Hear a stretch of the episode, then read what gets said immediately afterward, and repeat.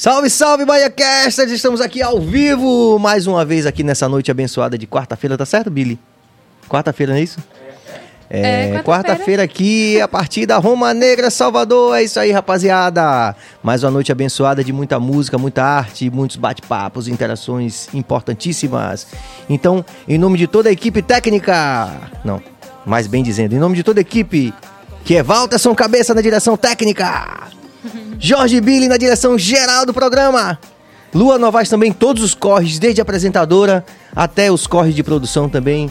Mentor intelectual de grandes encontros aqui do BaiaCast. E a menção honrosa também a Marcela, que tá ali também. Tá certo? Tá certo. Marcela tá ali também, pode interagir com a gente daqui a pouco. Eu estou aqui, na verdade, essa noite. é, já começamos essa noite muito bem, porque eu tô aqui com duas convidadas que são duas jovens mulheres. Duas jovens mulheres empoderadas. Duas jovens mulheres empoderadas que fazem arte e cultura aqui a partir da Roma Negra Salvador. Então vou apresentar para vocês elas. E elas vão contar tudo sobre a carreira delas, sobre a vida e outras cositas mais. Sem mais delongas, eu estou aqui com a Meli. É pra olhar pra onde? Essa Olá. e essa. Oi. Muito bom. E tô também aqui com a Janes Dominique. Oi, oi, gente. Obrigado, meninas, pela gentileza. Obrigada De- pelo convite. Obrigada pelo convite. Massa, estamos aí. Na verdade, vocês também foram muito citadas aqui. A gente tá com uma longa lista aqui de grandes artistas Foi? Que massa. do, do, do, do, do que a gente pode chamar de alternativa, emergente, enfim.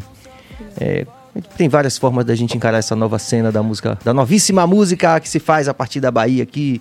Então você sabe, você pode se inscrever no canal, pode ativar o sino, compartilhar, dar like e pode interagir com as meninas aqui. Eu vou fazer um pequeno giro dos nossos apoiadores e patrocinadores e depois eu quero saber tudo. Vai lá. Vamos, vamos. Beleza? É isso aí, rapaziada. Sampaio Sabores, o melhor hambúrguer gourmet da Bahia. Tá chegando daqui a pouco. Não é isso mesmo, Billy? Pronto. É, copo cheio, Empório da Bebida também, sempre enchendo os nossos copos de alegria. É o Dr. Enzo Querino, é Querino Odontologia Especializada. A Carpon também, contribuindo com vários e vários looks fundamentais para o BaiaCast, que já ficaram históricos. É, exatamente. É, quem mais? CTS, Centro Técnico Salvador. Uma oportunidade de você ter uma capacitação técnica a curto, médio prazo e que vai fazer a diferença competitiva nesse momento de reaquecimento da economia. Então, muito obrigado, CTS. Zion fazendo o nosso marketing digital e também o nosso mais novo, porém não menos importante, Delícia de Brownie também, que tá bombando aqui. 100% dos convidados aprovaram o Delícia de Brownie. Muito obrigado. Fiz o giro todo? Beleza, todo corre. Então, meninas, Diga aí. Mais uma vez agradecer pela gentileza de vocês virem aqui também. É, como falei, vocês fazem parte de uma bancada assim que está revolucionando, na minha humilde opinião, mas na opinião de muita gente que eu respeito também, muita gente inteligente, revolucionando a cena da, da música que se faz a partir da Roma Negra Salvador. Então eu queria que vocês contassem, começassem pensando nessa perspectiva de quem está vendo a gente aqui pode conhecer tudo de vocês, pode conhecer um pouco ou nada. Então vamos fazer uma pequena introdução da história de vida de vocês para poder a gente desenrolar. Quer começar? Jogue duro aí primeiro. Tá bom. É, Diga, Janes. Oi, oi, gente. Meu nome é Janis Dominique. Eu levei um tempo pra me acostumar com ele também. Eu, né? Janis foi, foi forte, foi complicado.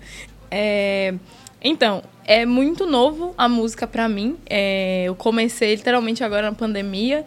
Então, tipo assim, é uma coisa que ainda tô descobrindo, que tá sendo assim, tá se desenvolvendo. E eu fico muito surpresa com cada coisinha que acontece, assim, sabe? Cada degrauzinho que eu vou subindo, eu fico, meu Deus, que massa. Eu tô muito feliz, inclusive, de estar aqui. Eu queria já começar falando isso, que realmente é uma conquista pra mim. E tá com a, com a cantora que eu gosto, eu ainda achei chique, tá? Ah, eu também gosto dela.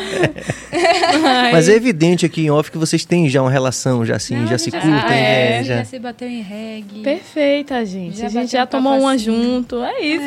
Mas você, é, além de cantora, Isso. como você falou, é algo novo. Você já tem, inclusive, as duas já têm algumas coisas no Spotify, né? Já Tem. tem já o material já lançado, Já, sim. que eu pude ouvir hoje durante o dia. E, inclusive, pude fazer referência com muita gente que já passou por aqui, como Ian Claude, É. né? Essa turma toda. Mas você, além de cantora, também tem outros corres. Me fala aí. É, então, é, eu fui. Na verdade, assim, como a coisa mais profissional que eu fiz enquanto artista, assim, foi o teatro. Eu entrei no teatro, é, fiz. A gente ficou duas temporadas em cartaz, e aí foi um musical. Um musical sobre Chico Buarque, sobre as músicas de Chico Buarque. Então, aí a gente ficou ali no Eva Hertz duas temporadas. A gente teve lotação máxima algumas noites, assim. E eu abria o espetáculo, então foi aquela coisa assim de, meu Deus, a primeira coisa que eu vou fazer e já é grandão, assim, sabe? Então, foi a primeira coisa profissional que eu fiz. E aí, depois do, do, do teatro, eu acabei é, focando mais na, na, na faculdade mesmo, né? Aquela coisa da gente ter que formar, da gente ter essa necessidade de sentir uma coisa mais sólida. Porque a arte, de alguma forma, ela deixa a gente meio assim, com, com muitas dúvidas, com muito medo, né? É difícil Então- num país como o nosso, né? Exatamente, exatamente. Então a gente, eu fiquei muito naquela de, eu preciso desse diploma, né? Mas, gente, a arte sempre foi me puxando, sempre, sempre. Na, tanto que na graduação, tipo, de química, fiz química, né, na UFBA. Na UFBA, sim. É. É, na graduação, eu me envolvi com um grupo de teatro científico. Então, assim, a arte. Ai, desculpa, gente, me entalei. a arte, ela já vem, já veio assim, me, me puxando, né? E, tipo assim, pô, você tá na ciência, ok, mas você se lembre que você é da arte, né? Sim. Então, toda aquela coisa de tipo assim, porra, já tô aqui, tô fazendo, vou ter que me jogar nisso. Quando é, teve realmente a pandemia, quando né, tudo fechou e tal, foi aquele momento de, tipo assim, lançar música e aí, pô, é um. É, realmente, eu preciso disso, sabe? Pra me sentir mais viva, assim. Eu acho que é isso, preciso me jogar. E pronto, aí tô aí, me jogando. E você, você falou que foi aluna da Bárbara Karine também? Isso, fui aluna de Bárbara. Eu- fui aluna de Bárbara. Eu já fui é, uma espécie de monitora da matéria dela. Ai, a gente trabalhou muito, muito tempo junto. Bárbara, um beijo, minha referência, assim. Uma inspiração gigantesca pra mim. É uma mulher incrível, incrível. Me ensinou muitas, muitas, muitas coisas que eu sei. Se eu sou uma mulher melhor hoje, é por causa dela, assim, sabe? Que massa. Aí, Barbinha, tá vendo que coisa bonita, espontânea aí? Maravilhosa. da Janis. É isso, eu acho. Pronto. E aí, você, Rasta? Falou um bocado. Falei, né, menina? Falo. Louco. Não, fica à vontade, a gente quer ouvir você também. É pra, é pra falar o quê? Me perdi aqui agora. Fale de sua vida, como foi que você começou a sua experiência como cantora? Desde cedo, na verdade, minha família tem essa história na música. Meu pai, ele era artista, tinha uma banda de, de samba reggae, e aí eu iniciei com ele, na verdade, nesse mundo. Comecei a fazer aulas de piano e tal, não gostei de piano, saí, comecei a tocar violão. E desde então eu componho como uma forma de conversar comigo mesmo, e foi assim que começou. Sim, e você. Mas você também tem uma. Do mesmo jeito que a Janis, você tem uma carreira acadêmica também, né? Você Tenho, falou. eu curso direito. Como, como o Denis disse, a música é muito incerta, a arte é muito É. incerta e volátil.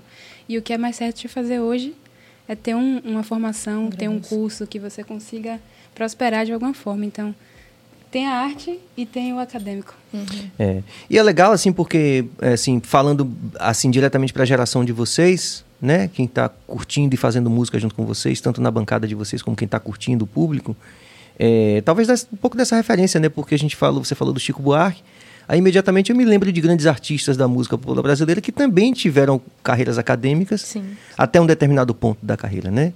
Então tem o Ivan Lins, É, a que própria- acho que era engenheiro químico também ou não? E eu não sei. E, e o, e o Gilberto Gil também, que todo mundo sabe que ele trabalhou na GC Lever durante muito tempo, então... A Dona Ivone, Dona Ivone Lara também, Sim. que era, tipo, foi enfermeira a vida toda, assim. Música realmente era uma parada pra ela Sim. é, hobby, porque ela a vida toda e até o final, desde quando até quando ela teve a carreira, tipo, ela era enfermeira, assim. Sim. E Ou é seja, não é tão incomum, né? Não, É. É é. assim, é, na verdade, é, eu acho que é uma, uma coisa até bastante comum, porque todo mundo precisa dar meio-dia na casa de todo mundo, né? Tem que pagar os boletos. Sim. E você falou que você faz direito na Na UFRN. UFRN, Lá no Rio Grande do Norte. Potiguar. Potiguar, eu passei, morei cinco anos no Rio Grande do Norte. Minha namorada é do Rio Grande do Norte. Ah, É. que legal. Eu adoro, adoro aquela, aquela terra, né? Acho que me identifico também pra Poxa, caramba. é incrível. Natal, Mas você- eu morava em Natal Sim, especificamente. Natal sim. é uma, é uma cidade linda, muito organizada. É massa de morar lá. E, e, e você. Mas você começou presencialmente, mas também durante a Sim, pandemia eu começou a comecei fazer. em 2019 presencialmente, quando eu saí do terceiro ano, com 17 anos. E aí veio a pandemia, né? Teve essa possibilidade de ficar EAD. Toda a minha família é daqui, então eu voltei. E tô aqui agora. Acho que eu vou voltar, vou colocar minha faculdade pra cá. Ah, você pode fazer esse, essa É. tramitação de vir pra cá, né? Sim. Ah, Tem Venha, essa por possibilidade aí. Venha. É, venho. Aí eu venho pra cá. Voltar pra cá, na verdade, mas eu adoro Natal. Você morou lá também? Lá em Natal? Sim, cinco anos? Eu morei cinco anos lá. Morei de 2016 até 2021, mais ou menos. Até o início de 2021. Quatro anos e pouco, quase cinco. Maravilha. Mas sua família é toda daqui, então? Toda daqui, toda. Você não falou o nome do seu pai que cantava O samba nome de reggae? meu pai é Tito. Pronto. Ele tinha uma banda chamada João Ninguém. Sim. Antes disso, ele tinha uma banda chamada Afro Blue. E ele fez um, um sucesso de pagode também. É... Coxinha. Sim. Conhece Coxinha? Não sei se você conhece Coxinha. Cante aí um pedaço. É, pô, é- a música é muito lírica. É incrivelmente boa na composição. É mela, mela, mela, mela, mela, mela ela. Hum, Rala, Genial. rala, rala, a tcheca na bichela, alguma coisa assim. hum. Entendeu? Aham. Ela é profunda, essa música, mas ela foi boa. Ela foi um hitzinho de pagode naquele, naquele tempo. Agora, curiosamente, isso é um gancho pra gente falar de uma coisa interessante da bancada de vocês. Porque é, a gente. O trap vem dessa sequência do rap. Então, a, a gente, do mesmo jeito que na bancada da gente no reggae, o rap também teve muito essa preocupação com o engajamento, com a letra profunda e tal. Mas eu percebo ao mesmo tempo aqui que a turma da sua geração, da geração de vocês, já começa a ter uma, uma perspectiva de tipo assim, não, mas essa linguagem do gueto também, eu tenho que me Também é apropriar dela. Né? E de poder dizer rala, rala, rala, sem que seja assim uma coisa que pra nossa geração era meio um dilema. né? Como é que você vê isso? Na verdade, são conversas diferentes, né? Existe o que é comercial, que é o que você fala, o que é popular. Existe uma linguagem popular que é vendável. E existe uma, uma linguagem que é conceitual. E eu tenho um entrave muito profundo sobre isso. É? Por quê? Porque quando eu componho, eu sou muito conceitual, na verdade. Porque eu não componho pra ser pop, eu componho pra ser Meli. Eu faço as coisas sobre mim. E aí tem esse, essa dualidade entre compor o que é pra mim e compor o que vai ser vendável, né? Acho que não, não é necessariamente uma linguagem que, que seja chula, mas uma linguagem que é menos complexa e, e mais. aparece mais, sabe? Sim. Eu, não, eu, eu acho. Quando você olhar pra ela, fica atenta a você não se afastar muito do, do microfone. Ah, pra... Desculpa, Não, tudo certo. Acontece. É raro, mas acontece muito. é raro. Então, quem foi, quem foi que falou exatamente disso? Falou assim, não, eu tenho que me apropriar dessa coisa. Foi um dos nossos correspondentes da bancada também. Eu não vou lembrar o nome dele agora, mas daqui a pouco vai chegar. Porque veio muita gente. É, é, vo- vocês, vocês conseguem você, é, se pacificar com essa coisa? Eu não. Você não. Rapaz, é aquela coisa, assim, é, eu, eu entendo que é realmente uma linguagem é, mais simples, mas também é uma linguagem, tipo, é popular, né? É uma parada que, tipo, a gente tem mais, a gente ouve mais. Então, eu acho que eu não tenho problema nenhum em escrever uma coisa mais popular. Tem umas coisas escritas mais, assim, mas também não vejo problema em, em fazer uma coisa mais conceitual e mesclar as duas coisas, sabe? Eu acho que o, o legal, justamente, da nossa geração é essa, de misturar várias coisas. Então, tipo assim, é, eu vou falar tcheca, tcheca, rala nela e eu vou falar também Mela, mela, mela. Mela. Mela ela. Mela mela ela. ela. E eu vou falar Fantástico. também de outras coisas, de lírica, de, sabe, de conceito. Vou falar de tudo, entendeu? Vamos misturar tudo. Acho que é mais por aí.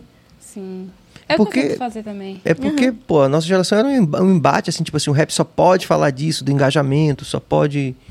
é, só pode expor esse lado da alma humana, esse lado mais profundo, mais reflexivo.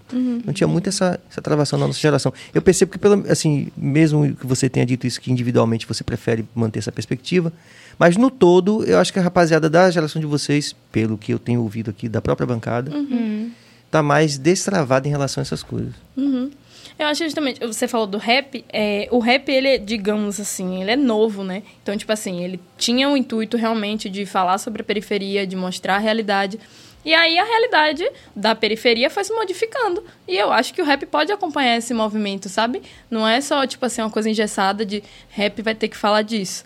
Eu acho massa, tipo assim, trazer outras vertentes. Eu gosto muito. Eu gosto muito de Baco, né? É, eu acho que ele é uma pessoa que transita bastante entre essas, essas, esses momentos, né? De, tipo, de fazer uma coisa mais popular, de falar um... um não é um rela nela, mas um te amo, desgraça. Bom, eu- me perdoe minha ansiedade. Eu acho Te Amo Desgraça lindo. Eu, acho também, eu porque também. Né?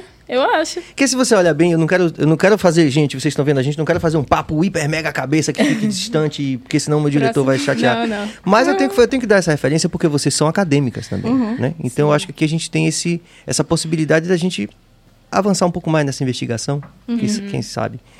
É, o próprio. Eu sou da área de, de literatura. Uhum. Então, o próprio Machado de Assis, ele escrevia no formato de folhetim. O que a gente conhece hoje como romance e bom, gosti, bom gosto pra caralho, Machado de Assis, a expressão máxima da língua portuguesa, junto com outros caras.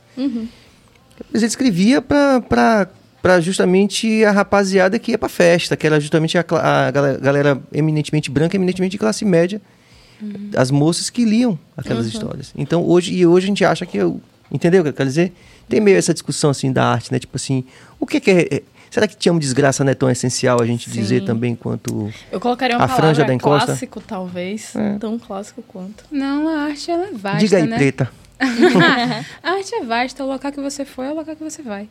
Acho que não tem muito uma definição sobre, sobre o que é fazer o clássico, o que é fazer o coloquial, o que é fazer o certo, o que é fazer errado. Arte é arte. E sobre Baco, eu gosto bastante de Baco também. Eu acho que ele mescla a linguagem que a gente usa agora, a linguagem informal, a linguagem jovem, o que vai se transmutando com o tempo, né? A linguagem ela se transmuta, se modifica e ele consegue adaptar muito isso a referências. Ele tem uma bagagem, né? Uhum. Então, o que ele escreve tem um conteúdo, não é um rap vazio, não é um, um rap sobre coisas genéricas. E se for sobre coisas genéricas também, tudo bem, às vezes você não quer pensar, né? Não, eu acho que é arte, velho. A arte é pra ser individual. A arte é pra ser subjetiva. Então, tipo assim, o que, que tem no seu subjetivo também faz parte de, de ser colocado na arte, sabe? A arte humana, no geral, a- a- ao longo dos anos, ela vai ter momentos. Então, tipo, se esse é o momento de escrever sobre isso, tudo bem, faz parte do subjetivo das pessoas e é importante para o futuro, para as outras pessoas entenderem, tipo assim, tinha uma galera pensando nisso nessa época, fazendo umas coisas mais assim. Então, talvez a sociedade se movimentava dessa forma quando eles falavam sobre essas coisas. E a gente entende mais um pouquinho a sociedade, né, histórica, mais antiga. E aí constrói um futuro também a partir disso. Com certeza. É bom lembrar também que esses artistas, nas suas épocas, inclusive o Machado de Assis, ele também era discriminado. Isso. Caetano Veloso, Gilberto Gil, todos eles eram discriminados, né? É, é, porque tem a geração anterior, né? Mas eu acho que a, a nossa geração, quer dizer, eu me incluo também, né? Pra se incluir, tá morto, é? Eu tô vivo ainda, né? Vai lá, Billy. Mas existe um, um policiamento cultural e com relação a também a posicionamento, a, a essas coisas assim. Eu ac- acredito Polícia que essa política. geração. Hein? Uma polícia política. Exatamente. Tipo assim, ó, você não pode falar tudo, mas você tem que ser uma pessoa engajada, você tem que ser uma pessoa é, mais estudada, as informações estão aí, então você não pode falar tudo. Porque às vezes é, é aquela coisa, pessoas mais antigas falam coisas homofóbicas sem saber. Mas aí né? eu acho que já vai para outro canto, na verdade, né? O Qual que, é esse canto? O, o que aconteceu no momento de agora é que a gente tem acesso à informação mais fácil. Não que todos tenham acesso à informação, porque ainda não é possível que todos tenham, né? Existe uma parcela marginalizada que nunca vai ter acesso a isso. Ou talvez. Mas quem tem, e é a maioria que tem, tem que se informar, né? Então acho que eu não acredito que seja uma polícia um, mas tem que haver esse cerceamento de o que você deve, o que você não deve. E você sabe por que não deve. Porque você tem acesso a essa informação. Acho que não é uma polícia. É só um tipo, pô, você tá errado aí, velho. É, E e- você sabe que tá errado aí. E eu acho que é diferente, tipo assim, a gente tá falando de linguagem, né? De língua, de oratória, de formas de se expressar, né? Diferente da gente expressar, por exemplo, é, trazer uma carga de racismo, machismo, homofobia, né? Que aí a gente tá trazendo um, uma estrutura social dentro da, da, da, da fala, né? A gente já passou do que é só comunicação para trazer uma coisa maior, que é uma estrutura social. Então, tipo assim, quando a gente reproduz, né, o que, que a gente faz é isso. Quando a gente coloca é, esse tipo de, de informação numa música ou, sei lá, numa arte, a gente está reproduzindo uma estrutura racial que beneficia um grupo específico. Então, tipo assim, eu acho que é, não, não seria nem é, uma questão de policiar. É entender mesmo que, tipo assim, isso já não cabe. Então, a gente não segue eh, se comunicando dessa forma, porque isso aqui já não cabe. Entende? Acho que é por aí. Perfeito. Com certeza, meu. A gente aprende todos os dias, né? Claro. É. Foi até É, o Delima e- que colocou, acho que foi o Delima que colocou isso, Sim. né? Que, é, é, a questão das informações e tal. Ah, eu achei legal que ele, aí como a gente fala sempre aqui, né, a gente tem que considerar que a gente está dialogando com a, com a coletividade aqui. Com Isso aqui vai ficar gravado, né, pelo século, século hora. Então aí a gente tem sempre essa perspectiva aqui no Biacast de aprender mesmo, né? Sim, aí ele, ele, ele ensinou pra gente, por exemplo, se você não sabe o pronome, você pergunta qual é seu pronome, É. né? Quer dizer, é uma forma legal de você é, mostrar que você não que você desconhece, mas que você tem respeito por aquilo que você quer aprender, né? Sim. Isso é importante. É bem fácil, né? Acho que se a gente só começasse a facilitar essas relações, tipo assim, a galera não precisa ficar pensando muito, é mais fácil do que a gente acha. É, mas é um aprendizado porque a gente tem que considerar que, tá, que assim, como o Bill falou, assim, tem gente que tá nesse ponto É. aqui, mas tem gente que tá nesse ponto Isso aqui. é verdade. e principalmente num momento como esse que a gente vive um tensionamento político, até eu digo partidário em relação a essas ideias de liberdades individuais e tudo que certeza. engloba, né? Você falou de racismo, falou dessa questão da homofobia. Sim, Tudo isso tá na música também. sim. Claro. A música é uma forma de discurso. É. Você diz um texto seu aí que você gosta muito que toca numa questão dessa. Um texto meu, um texto Ou- específico. capela, uma letra, uma capela, canta uma capela. específica. Agora? É? Como é que você me botou cantar, na não. parede assim? Não, não é parede não. Beba uma água, fique tranquila quando você quiser, quando você sentir. Quando eu senti, eu canto. Aí você canta. Eu canto. A gente pode falar? Pode falar também, pode pegar o violão, pode tocar. Quando eu senti, eu canto. A gente quer, eu quero conhecer mesmo, eu quero saber o que você pensa. Não é te colocar na parede não, viu? Pense assim que o BaiaCast é sempre um lugar de acolhimento, sempre para todo mundo. E que a gente não bota cabresto, nem fala de ninguém. A pessoa pode chegar aqui e falar uma coisa e amanhã chegar a pessoa falar uma coisa completamente diferente. A gente está disposto a ouvir. Sim. Questão de chakra, né? né? Chakra solar. Assim, é uma, é uma percepção nossa. Então a gente quer ouvir, a gente quer aprender. Sim. Eu acho que, tipo assim, é, nas minhas músicas especificamente, a gente tá falando de política, né? E, e eu até aprendi na faculdade de educação, especificamente, que eu fiz licenciatura, que respirar é um ato político.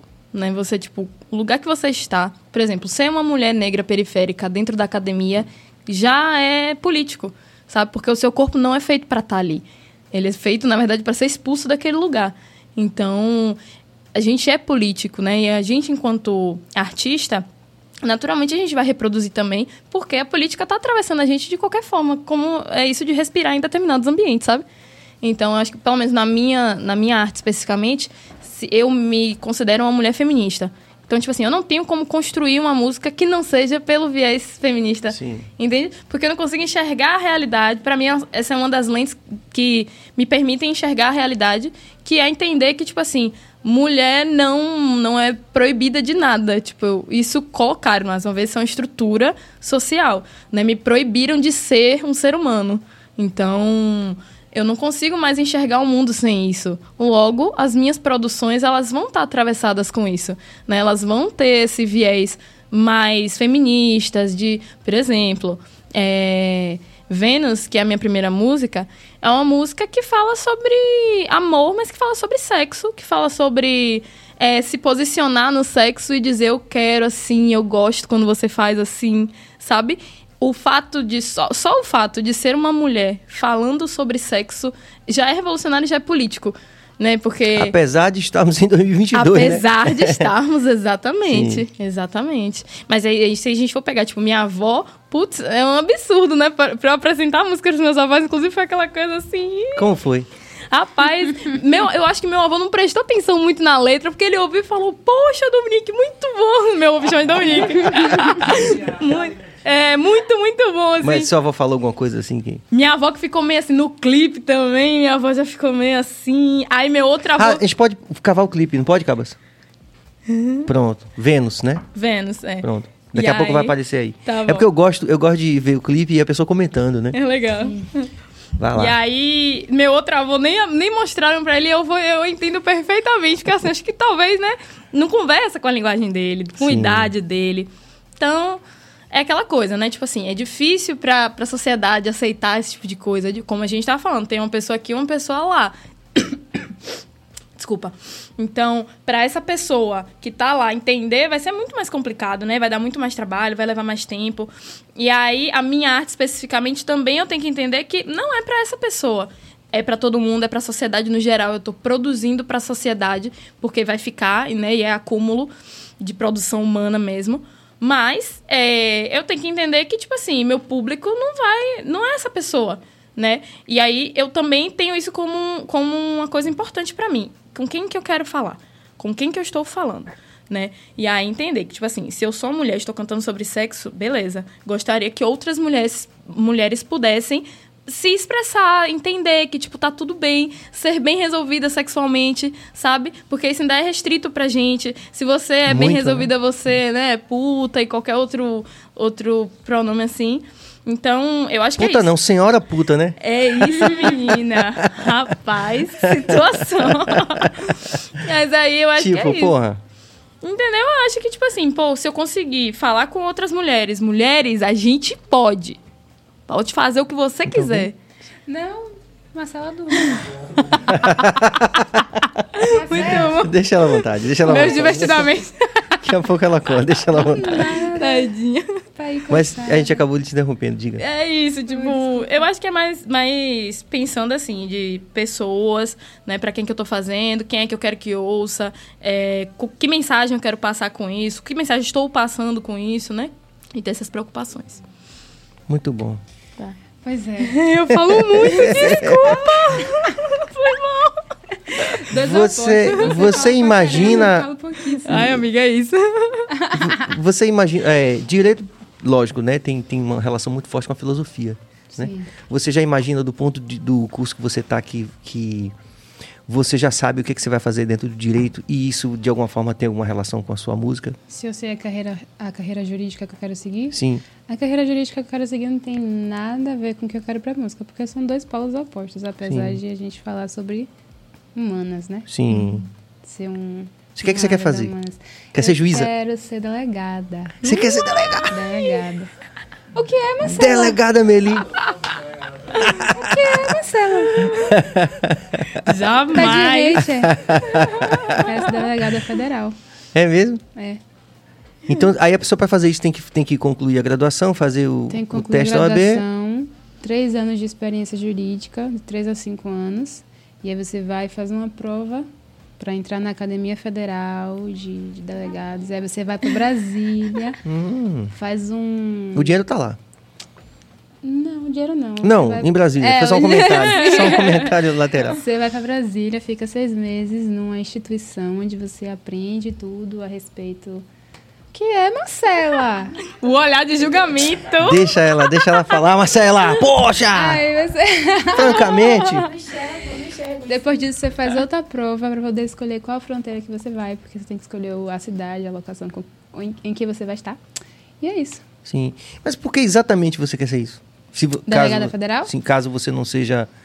Que a música não tome a sua vida arte, sei lá. Que é uma possibilidade também, mas. Por que eu escolhi direito no caso? ou Não, não, por que que você quer ser exatamente- específica? Porque eu gosto muito de direito penal. Eu sou ah, penalista. sim, pronto, você é criminalista, tá? Isso. Agora entendi. Aí eu gosto bastante de direito penal. Acho que não tem nenhuma outra área que me interesse tanto quanto. Sim, E é isso que eu gosto.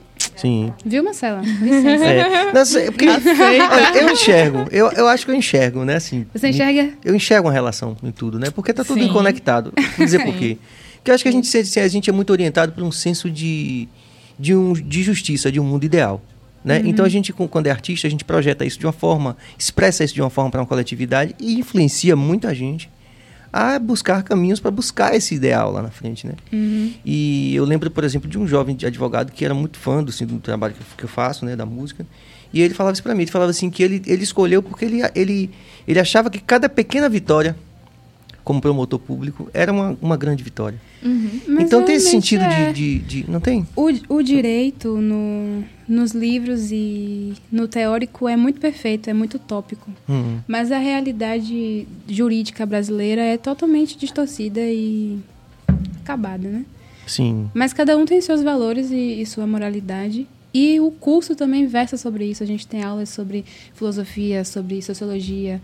E todas as disciplinas, todas as matérias, elas abordam sobre isso em certo ponto, porque a justiça e, e, e ser correto é um assunto muito diverso, é um assunto muito. toca em diversos pontos. Não tem como você ter uma resposta certa para tudo, né? Mas quem quer mudar o, o Brasil de alguma forma, quem quer mudar a sua realidade de alguma forma, tem que fazer por. Mas é isso, por exemplo, a gente pode dizer em que medida a gente é influenciado por aquela afirmação do Racionais que é, a cada três, a cada quatro jovens que são mortos pela polícia em São Paulo, três são negros. Hum.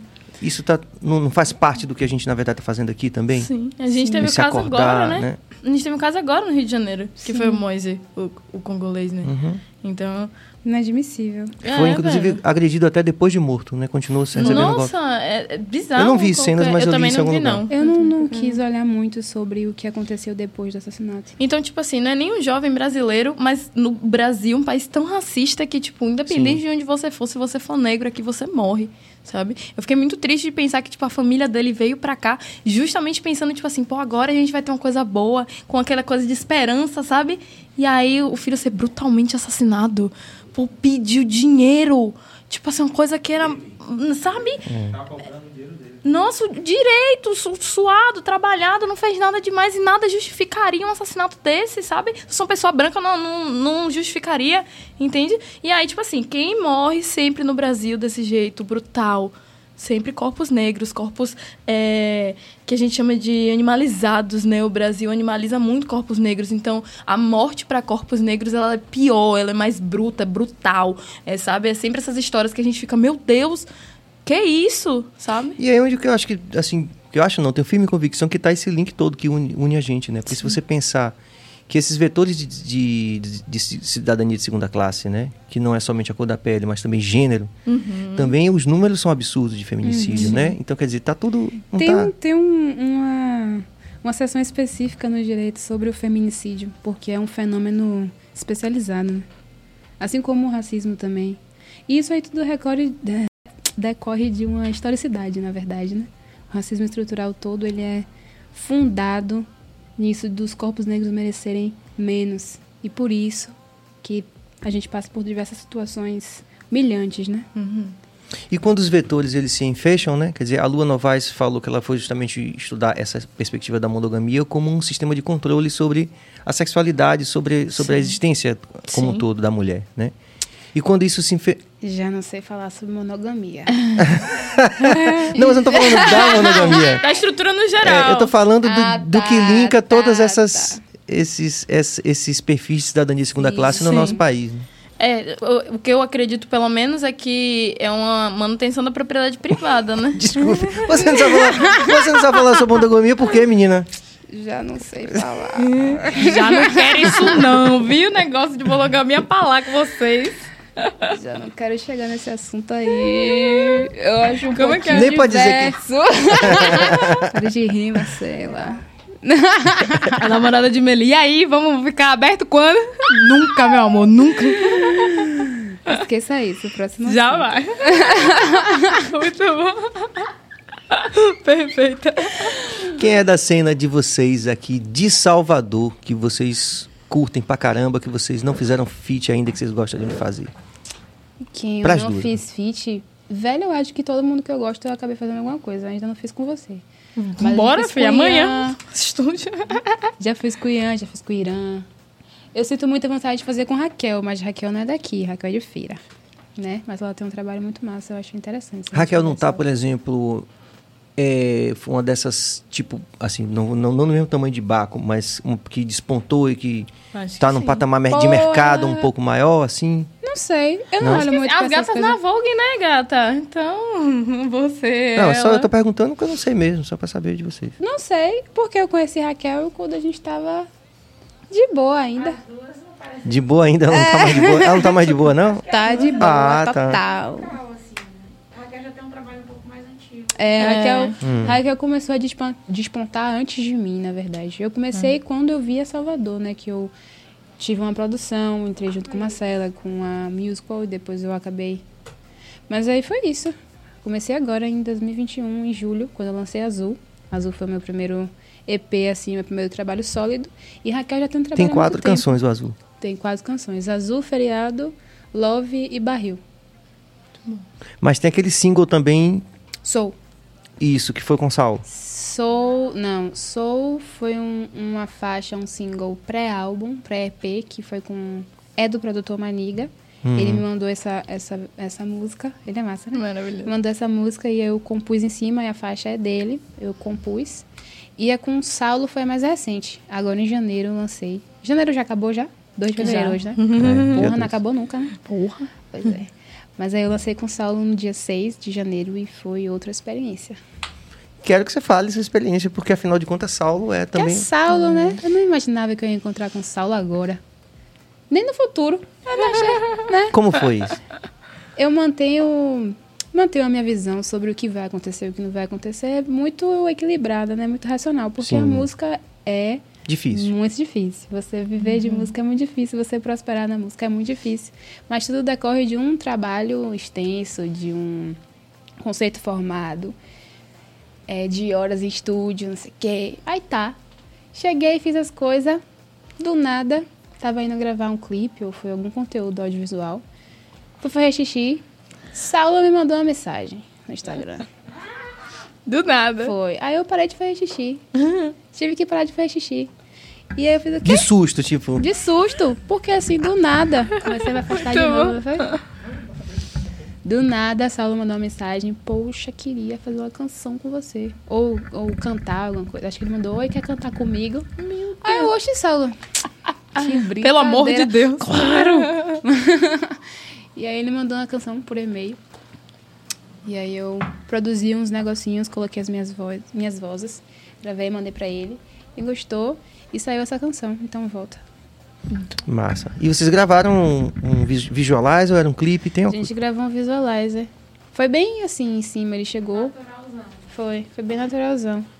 A gente nunca tinha se encontrado pessoalmente, né? Porque ele é Saulo. E ele tava morando fora. E ele tava morando fora nesse período pandêmico. Quando ele chegou aqui, a gente já apertou a mente dele. Tipo, Saulo, esqueça isso. E a gente gravou, Muito bom. tirou umas fotos e jogou no, E fez aquelas imagens no, est- no estúdio. no estúdio. No estúdio, lá no Macaco Gordo. Sim, com o Chico, né? Com o Chico Kertz. Pronto. E além de. Porque assim, você falou assim, pô, Saulo, a gente falou em Raquel dessa coisa do tamanho. Hum. Mas Saulo, é, e eu posso. Eu acho que toda classe artística pode falar, né? Saulo é diferente. Assim, como ser humano, como generosidade, como artista. Velho, ele que é enxerga. uma pessoa legal. Que não enxerga assim, que enxerga assim. Ele é uma pessoa legal. Quando eu cheguei lá, eu achei que ele fosse ser mais do artista que é mais recatado, né? Porque tem isso, você chega num certo ponto de sua carreira e você gosta de ser mais reservado. Não julgo, porque realmente nesse âmbito a gente tem contato com muitas pessoas, muitas. Sempre chega alguém para falar, ah, eu adoro o seu trabalho. E nunca é bom você ser tão aberto, porque você não conhece todo mundo.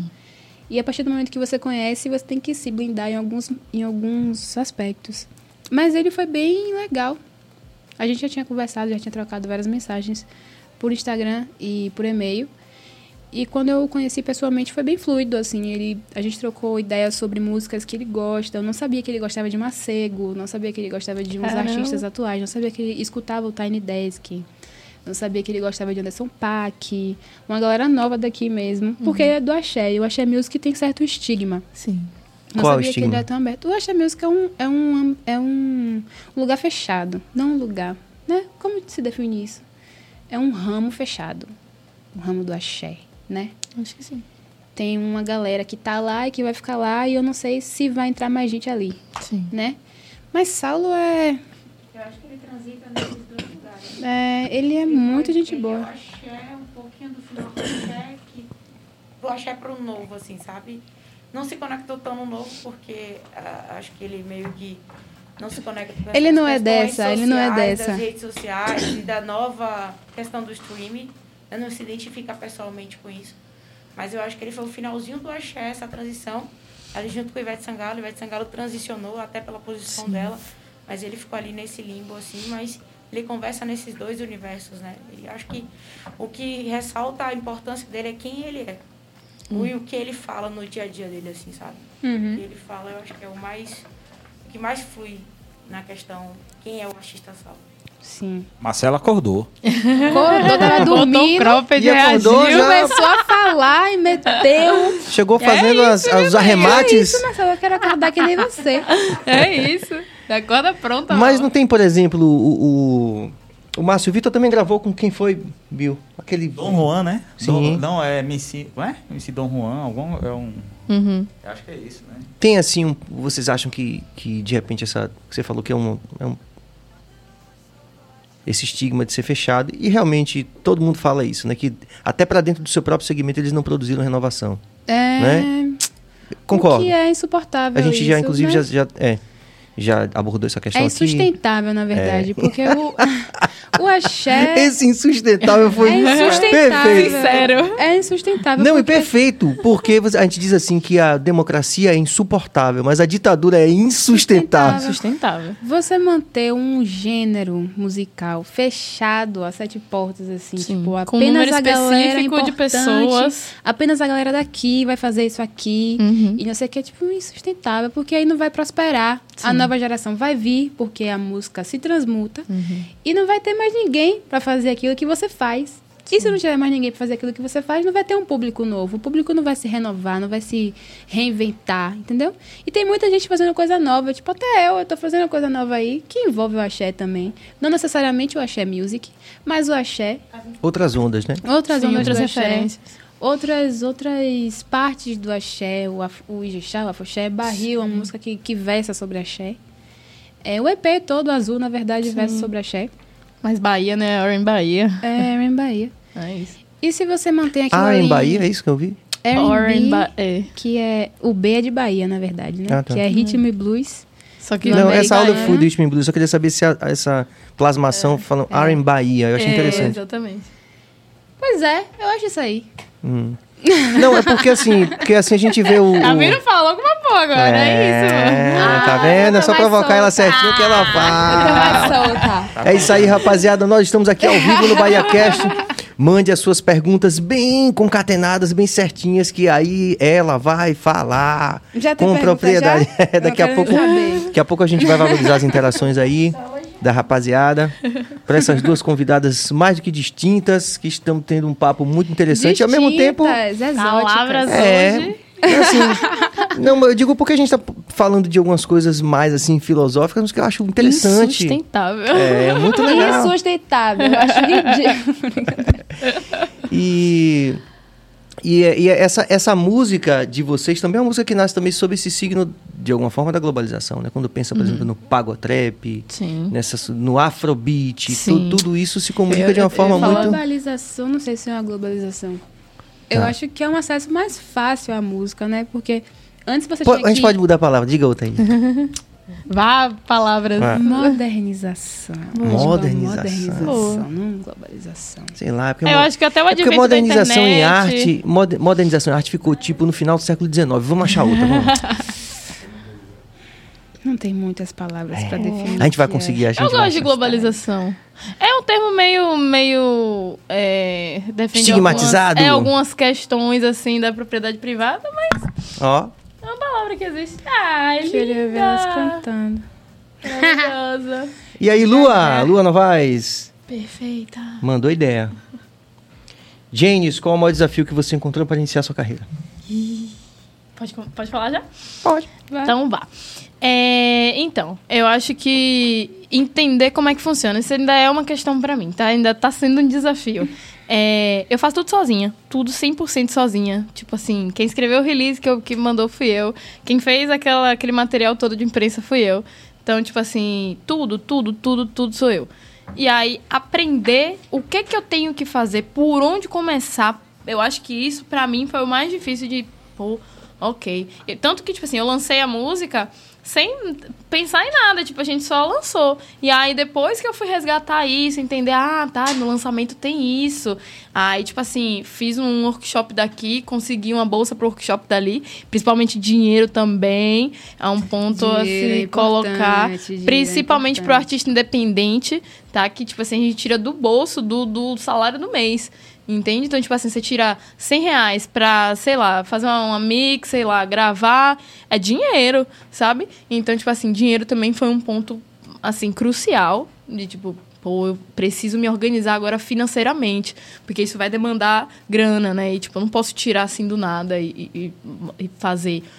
É, e descobrir como é que começa, por onde, para onde vai, de onde é que sai, né? O que que eu tenho que fazer sozinha, 100% sozinha. E por isso que eu falo que, tipo, cada conquista aqui na nossa empresa, eu costumo falar que a minha carreira é uma empresa. Mas é um produto, né? é, claro. Se entender como produto, eu acho que foi uma das coisas mais fáceis que aconteceu, assim, pra mim. Tipo assim, beleza. Então, já entendi que é assim. Quer dizer, né? Minimamente, tipo, posso seguir esse caminho aqui, fazer isso aqui. E, tipo assim, eu sou um produto, né? Então, como é que eu vou fazer isso da melhor forma pra vender, talvez? Pra chegar num lugar? Quais são os lugares que podem comprar isso? Então, tipo, isso tudo, gente, é acesso à informação que muitas vezes a gente não tem, que muitas vezes a gente tem que pagar. É, a Camila Fialho, que é uma empresária, é, ela fala que, tipo assim. Não é da Anitta? É. Ela fala, tipo assim, velho, estudem, estudem, estudem, estudem, sabe? Então, se você não tem dinheiro pra pagar o curso, é, vê podcast, lê, é, ouve entrevista, estuda, sabe? Então, meu, meu, minha maior questão foi assim, ok, agora eu tenho que saber pra onde é que eu vou, sabe? Não faço ideia do que eu tenho que fazer pra ser artista. Eu gosto de cantar, lançar essa música aqui, pô, quero, quero viver disso, quero transformar isso num trabalho. Né? E aí eu acho que entender como é que faz isso, que eu ainda não entendi não, galera. Eu tô tentando devagarinho, né? Mas é, eu acho que isso. E dinheiro. Com certeza. dinheiro. E você, Meli? O O que é, que é mais difícil na carreira? O que é, que é mais difícil? Tudo isso aí que ela falou. Dinheiro é muito difícil, suporte é muito difícil, se entender como artista é muito difícil, Ai. entender o mercado da música é muito difícil. Tem várias, várias intempéries aí. Se entender como artista é muito A difícil. Intempere! É, mas Está aqui é registrado pelo século seculorum. Muito de humanas, Que né, alegria cara? receber essas convidadas. É isso que eu digo pra vocês. Estudem. Tá vendo aí que legal? Estudem, é muito estudem. legal. Mas vocês acham que hoje é mais difícil do que era antes? Não, no não. mercado da música? Não. Não. Hoje a gente tem diversas possibilidades. Acho que antes eu não conseguiria ser o que eu sou hoje. Se eu tivesse nascido em outra época, acredito que eu não ia conseguir me desenvolver como artista como eu me desenvolvo hoje. Eu tenho acesso ao computador, tenho acesso à internet, tenho acesso a tutoriais no YouTube, tenho acesso a podcasts, tenho acesso a artigos. É, consigo produzir as minhas próprias coisas, aprender a produzir as minhas, as mi- as minhas próprias coisas, mixar as minhas próprias coisas, masterizar as minhas próprias coisas. Conhecer outras pessoas do âmbito que são abertas e querem fazer a mesma coisa que eu. Como Maniga, conheci ele pelo Instagram. Então, acho que tudo é, é uma questão de, de mudar, né? Eu acho que até o acesso da gente poder subir nossas próprias músicas no Spotify. Sim. É isso, gente. Tipo Minha assim. primeira música eu subi no, na One RPM, que é uma Isso, gata. plataforma americana. É, eu Que tem diversas sedes pelo mundo. Eu também. É global. Agora não mais, né? Sei lá. Por que não é mais, Céu? Mais tarde, mais tarde. Mais tarde, mais tarde. Conversa de bastidor. Mas no, no início foi sozinha e existem coisas que a gente pode fazer sozinha hoje Sim. que a gente não conseguiria antes. Sim. Você mexe nos softwares, faz mixagem, Eu masterização? produzo, a próxima música que a gente vai lançar foi produzida por mim, Desde os beats? desde o beat, desde o do arranjo, mas teve uma coprodução, teve uma de Rico, do quadro. Rico é massa sim, também. sim, sim. Ele é, intelig- é inteligentíssimo. E são já veteranos, né? O quadro já é veterano. Veteraníssimos. E é bom me trocar com essa galera, né? É Sugar eles. Aprender, velho, que trocar eles experiência. têm a oferecer, sim. É. Ele complementou a música de uma forma que eu não conseguiria. Hum. Mas inicialmente a base e tudo, a ideia, a harmônica, arranjo, é, composição, fui eu que fiz. Essa mulher faz tudo, velho. Mas masterizar, você masteriza também? Não, Ah. não tenho essa capacidade ainda. Ainda. Ainda. Adoro. Mulheres Aí, pretas cabas, mexendo em máquina. Como é que tão valentes, Mexendo hein? em máquina. Mulheres É pretas isso. mexendo em máquina, isso é ótimo. Adoro. Eu acho, merece uma música. É. Mas vocês acabaram não falando das pessoas que vocês gostam em Salvador. Cara, eu sou muito fã, assim, da Lua de Luna. Muito, muito, Eu muito gosto de Lued surreal, assim. Pra mim, tem, tem até uma situação engraçada que, tipo assim, eu, minha última música, a última música que eu lancei, eu gravei no mesmo estúdio que foi meio que coproduzido o Um Corpo no Mundo. Um Corpo no Mundo, pra mim, é tipo... Toca, sabe aquela coisa que toca bem na sua alma e você fala assim... Ok, alguém me entende nesse mundo, sabe? E aí foi bem, bem especial, assim, pra mim. Eu acho que pra mim fazer um trabalho com. Eu não sei, não, eu ia me tremer inteira de cima a baixo, assim, sabe? Mas acho que Lued. É, eu gostaria também, eu acho o Atocha incrível. Acho a tocha A incrível, tocha é incrível. massa. incrível. E até aquela coisa de, tipo assim, de mesclar, né? De fazer o pagode, de misturar com o trap, de fazer uma coisa do pagotrap, né? O RDD, que é o grande pai do Eles pagotrap. revolucionaram, na verdade, Sim. né, a, a música baiana. Sim. Nesse, nesse âmbito do pagode. Sim, velho, Muito demais. Demais, Muito demais. E, tipo, é surreal. Eles, eles fazem ao vivo, velho, a parada, a energia que coloca. É, eu acho que, que tem muito do pagodão, mas tem muito também do beat, tem muito também do eletrônico, né? E aí, eu acho incrível. Eu acho uma mistura, assim, que eles atingiram um ponto de, tipo, pô, conversa com várias galeras, várias pessoas. Várias, eles conseguem sabe? alcançar vários nichos. Vários níveis. Então, tipo assim, do pagodão, da galera que gosta do pagodão, a galera gosta de Atocha também. A galera que, tipo, ouve umas paradas mais conceituais, Quem tá não ligado? conhecia o pagode lá de fora passou É, a conhecer, a conhecer pelo por conta Atocha. de Atocha. Exatamente. E veio a Atrocidade também, que já, Exatamente. já é o... É, aborda também o pagotrap, mas eu acho que já é outra vertente. Uhum. Eles já vão pra algo mais conceitual, talvez. Não. Eu Não acho mais tanto. orgânico, talvez. Sim, é. Eu acho também mais orgânico. Mas, pois é. Eles abriram portas pra várias possibilidades. E muita gente hoje faz pagotrap. Tipo, É. Gibi faz pagotrap. Gibi, Sistema tem, Pagotrap. tem uma dupla chamada Sistema Pagotrap. É. Com Free Lion e Salamanca. Até a própria Maia, que já teve Maia. aqui. Inclusive, Maia, vamos aí fazer um Maia, negócio, pelo amor Maia. de Deus. Referência Maia. também. Curto muito Maia também. Maia tá fazendo pagotrap também, né? Então, várias pessoas. Olha aí, mulheres fazendo coisas. Sim. Nessa, que veio Nessa. aqui outro Nessa. dia. Nessa é também é massa. massa. Sim, Nessa é sim. E, e na cena, assim, porque a gente falou mais desse, dessa- desse universo de quem faz o, o trap e, e mistura com as nossas. Com as nossas. Como, como diria aqui o, o Guedes que teve aqui ontem, várias ideias, né? Várias ideias nossas, né? Nossa baianidade, nossa, enfim. Sim. Mas assim, do Universal, por falta de outra palavra também. do Universal, assim, que vocês. Que bate forte, assim, que vocês têm na playlist. O que, que você tem na sua playlist? Uma referência zona, assim. é. Yo 1. A referência atua- atual? Sim. Pode que, ser Que atual tá na sua ou- playlist. Diga aí, que você gosta. Fora. Vamos abrir a minha Ah! playlist. Vamos, eu quero ouvir. Spotify.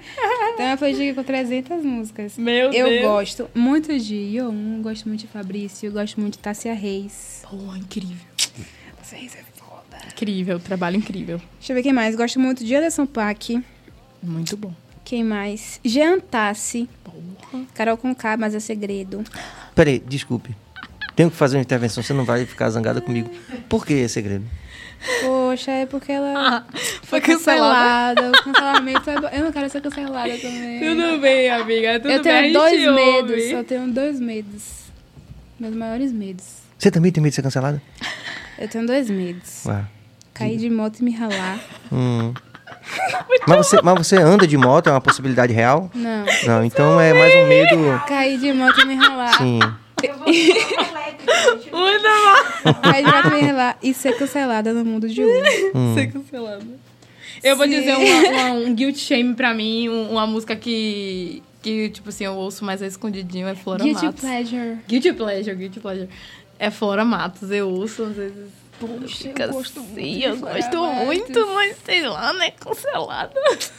Totalmente cancelada. Esqueça É, a gente Marcelo. ouve escondido, na Esqueça verdade. Escondido, que negócio, que ideia misteriosa. É, mentira, velho, a gente ouve. Não é a questão de você ter um, ter um certo cuidado com essa parte É. de cancelar, né? Porque somos pessoas públicas. É, E se claro. você diverge em algum ponto com a maioria, aí a galera já cai matando em cima de você. E eu tô num ponto que eu não posso ser caída matando. Não, jamais. Não Nem posso. agora nem nunca, minha filha. Não posso. Nessa guerra eu Marcela tá ali dando risada ali. Não é Quer fazer alguma Marcela, intervenção, não é Marcela? Marcela? Tô falando maluquice? Não, não, não. Graças a Deus. Maluquice. Carol Conká foi mesmo cancelada mesmo, não tem chance pra ela como artista, mas como é? Me conte aí. Não, ela Ah. tinha uma história gigante. Sim. Carol Hum. com cara, É Carol com cara. rap, velho. Mas aí ela foi pro BBB. E o BBB você, é você o tempo todo. Não tem como você ser uma imagem. Quando você cria Carol com K, você é um personagem. Quando eu crio Meli, eu sou um personagem. Janis você Dominique. Janis, você é um personagem. Você sobe no palco ali, você é outra pessoa. Uma persona, né? Não que, que seja um alter ego, mas você é uma- um outro tipo. Você é o trabalho ali. É. Você não é sua Uma personalidade. empresa, você é o, Você é não é trabalho o- mesmo. Isso é o trabalho. E aí ela foi pro BBB e se lascou porque ela tinha desequilíbrios emocionais, psicológicos que são aceitáveis, todo mundo tem. Mas sob pressão, acaba mostrando, mas na né? frente de todo mundo não é tolerável. É. E aí a gente tem uma percepção agora sobre aquilo de estar se transmutando, sobre ter acesso à informação. A gente tem uma percepção agora que certas coisas são inadmissíveis. E aí ela foi para um lado meio inadmissível e acabou se lascando. O que foi crucial? O que, que vocês acham que foi crucial, que, que, que cancelou mesmo ela? Que, qual foi a fala dela aqui? E fala, não sei, mas eu acho que quando ela pegou uma outra pessoa preta pra Cristo, assim, sabe? E, tipo, ficou em cima. Tudo bem, eu não um sei. bullying, assim. Que eu não, sei mas se é não foi só as pessoas bullying, pretas, ela apertou a mente de, de todo, mundo. Mas E principalmente de normal. Lucas, entendeu? É, também. Normal, tem gente que aperta a mente mesmo. Tem gente que, que é tempestuoso. É, o Não é? negócio é, esse. Tem gente que é tempestuoso. Você conhece pessoas que, que são assim, pô, não, não conversa demais com aquela pessoa, não, que ela aperta a minha mente, ou então ela vai pra um lado que eu não gosto, Hum. né? Mas ela tava enclausurada com, É, com 10. E todo mundo, o Brasil assistindo isso. Eu acho que a gente precisava dar um desconto nesse rolê. Sim. Isso. Sim. Ela Deixa, também. Ô, ô, ô, Não, Marcela, deixa, ela deixa tinha chegar o acabado microfone. De sair, Deixa chegar o microfone pra Marcela, porque Ela tinha acabado de sair de uma, de uma quarentena, que foi a ép- Sim. a época que estava se flexibilizando mais as coisas. Sim. E ela foi pra outra quarentena, ou seja, ela tava maluca, já, Já ficou maluca mal. duas vezes. É. E ela já era maluca. Essa palavra Diga, tá Marcela, você ia fazer é intervenção. essa, Luzei. que porque fale, fale aí no microfone pra a gente tá mundo compartilhar. muito Pode cheio falar. de intolerâncias, assim, um extremismo absurdo, né? Mas, pô, ela tava dentro de uma casa, fechada, as emoções ali à flor da pele. A gente. Quem tá aqui fora jamais imagina o que é aquele rolê, assim. Eu acho que ela foi muito. Tudo bem, ela passou do limite, né, apontando várias questões que a gente já não tolera mais aqui fora, mas, ela, mas a gente precisa dar esse desconto de que ela estava confinada. É, né? tem que dar um break, mas Sim, não é o que a maioria pensa, entendeu? É, o problema exatamente, é mas aí é o papel do hater, né? O, É, o hater o tá ali papel do exatamente pra- hater. Que é, o, é, o, é, o- é a nova versão daquele que te apunhala ali pelas costas, né? Eu já tive É só um um- hater. É, Caramba, venceu muito na vida. Revoltada. Você já teve um hater? Já. Que legal. Por que foi que ele te odiou, assim? Sei lá, quando eu era mais nova, 2016, assim, eu postava uns vídeos na internet cantando sertanejo. E aí eu postei esse vídeo específico e ele comentou, poxa, parece que ela canta sentada na cebola. E foi esse o hate. Não faz nem sentido seu hate, meu amigo. Eu, eu, eu, sinceramente, eu tô tentando imaginar qual é a sensação de estar sentado numa cebola, pra entender o que, que ele quer dizer. Não sei. Era pra ser. É Eu que nem a Anitta. sentei. Você é fã ou é hater? Não entendi. não entendi. Ela parece que ela canta sentada na cebola. Quem? Negócio lá da sua nova música agora, de, de Saulo, que te, te hatearam lá na Ah, página sim, conte aí. Pois é! o que foi? É, Teve o Bahia outro. Notícias, ou foi o Ibaía, postou uma notícia sobre O lançamento. o lançamento da música. e aí, um cara específico comentou assim: o nome dela é Meli ou é Meli? Se não seria uma piada pronta. Aí eu fiquei, pô, sou piada, né, velho? Eu Não entendi. Entendi. Mais uma vez, você é fã É. você? E aí, no- na notícia também, eu fiz um comentário sobre o axé. Falei que o axé, ele não é tudo na Bahia. A Bahia tem outros aspectos. E aí um cara comentou, não, ela é o axé também. Ela é a nova onda do axé, porque tudo é axé. Na, na- na- tipo, dando a, a opinião dele, que é válido, né? Mas ele falou de uma forma muito agressiva, assim... Pois é, esses foram os meus três hates. Ah, arrasou.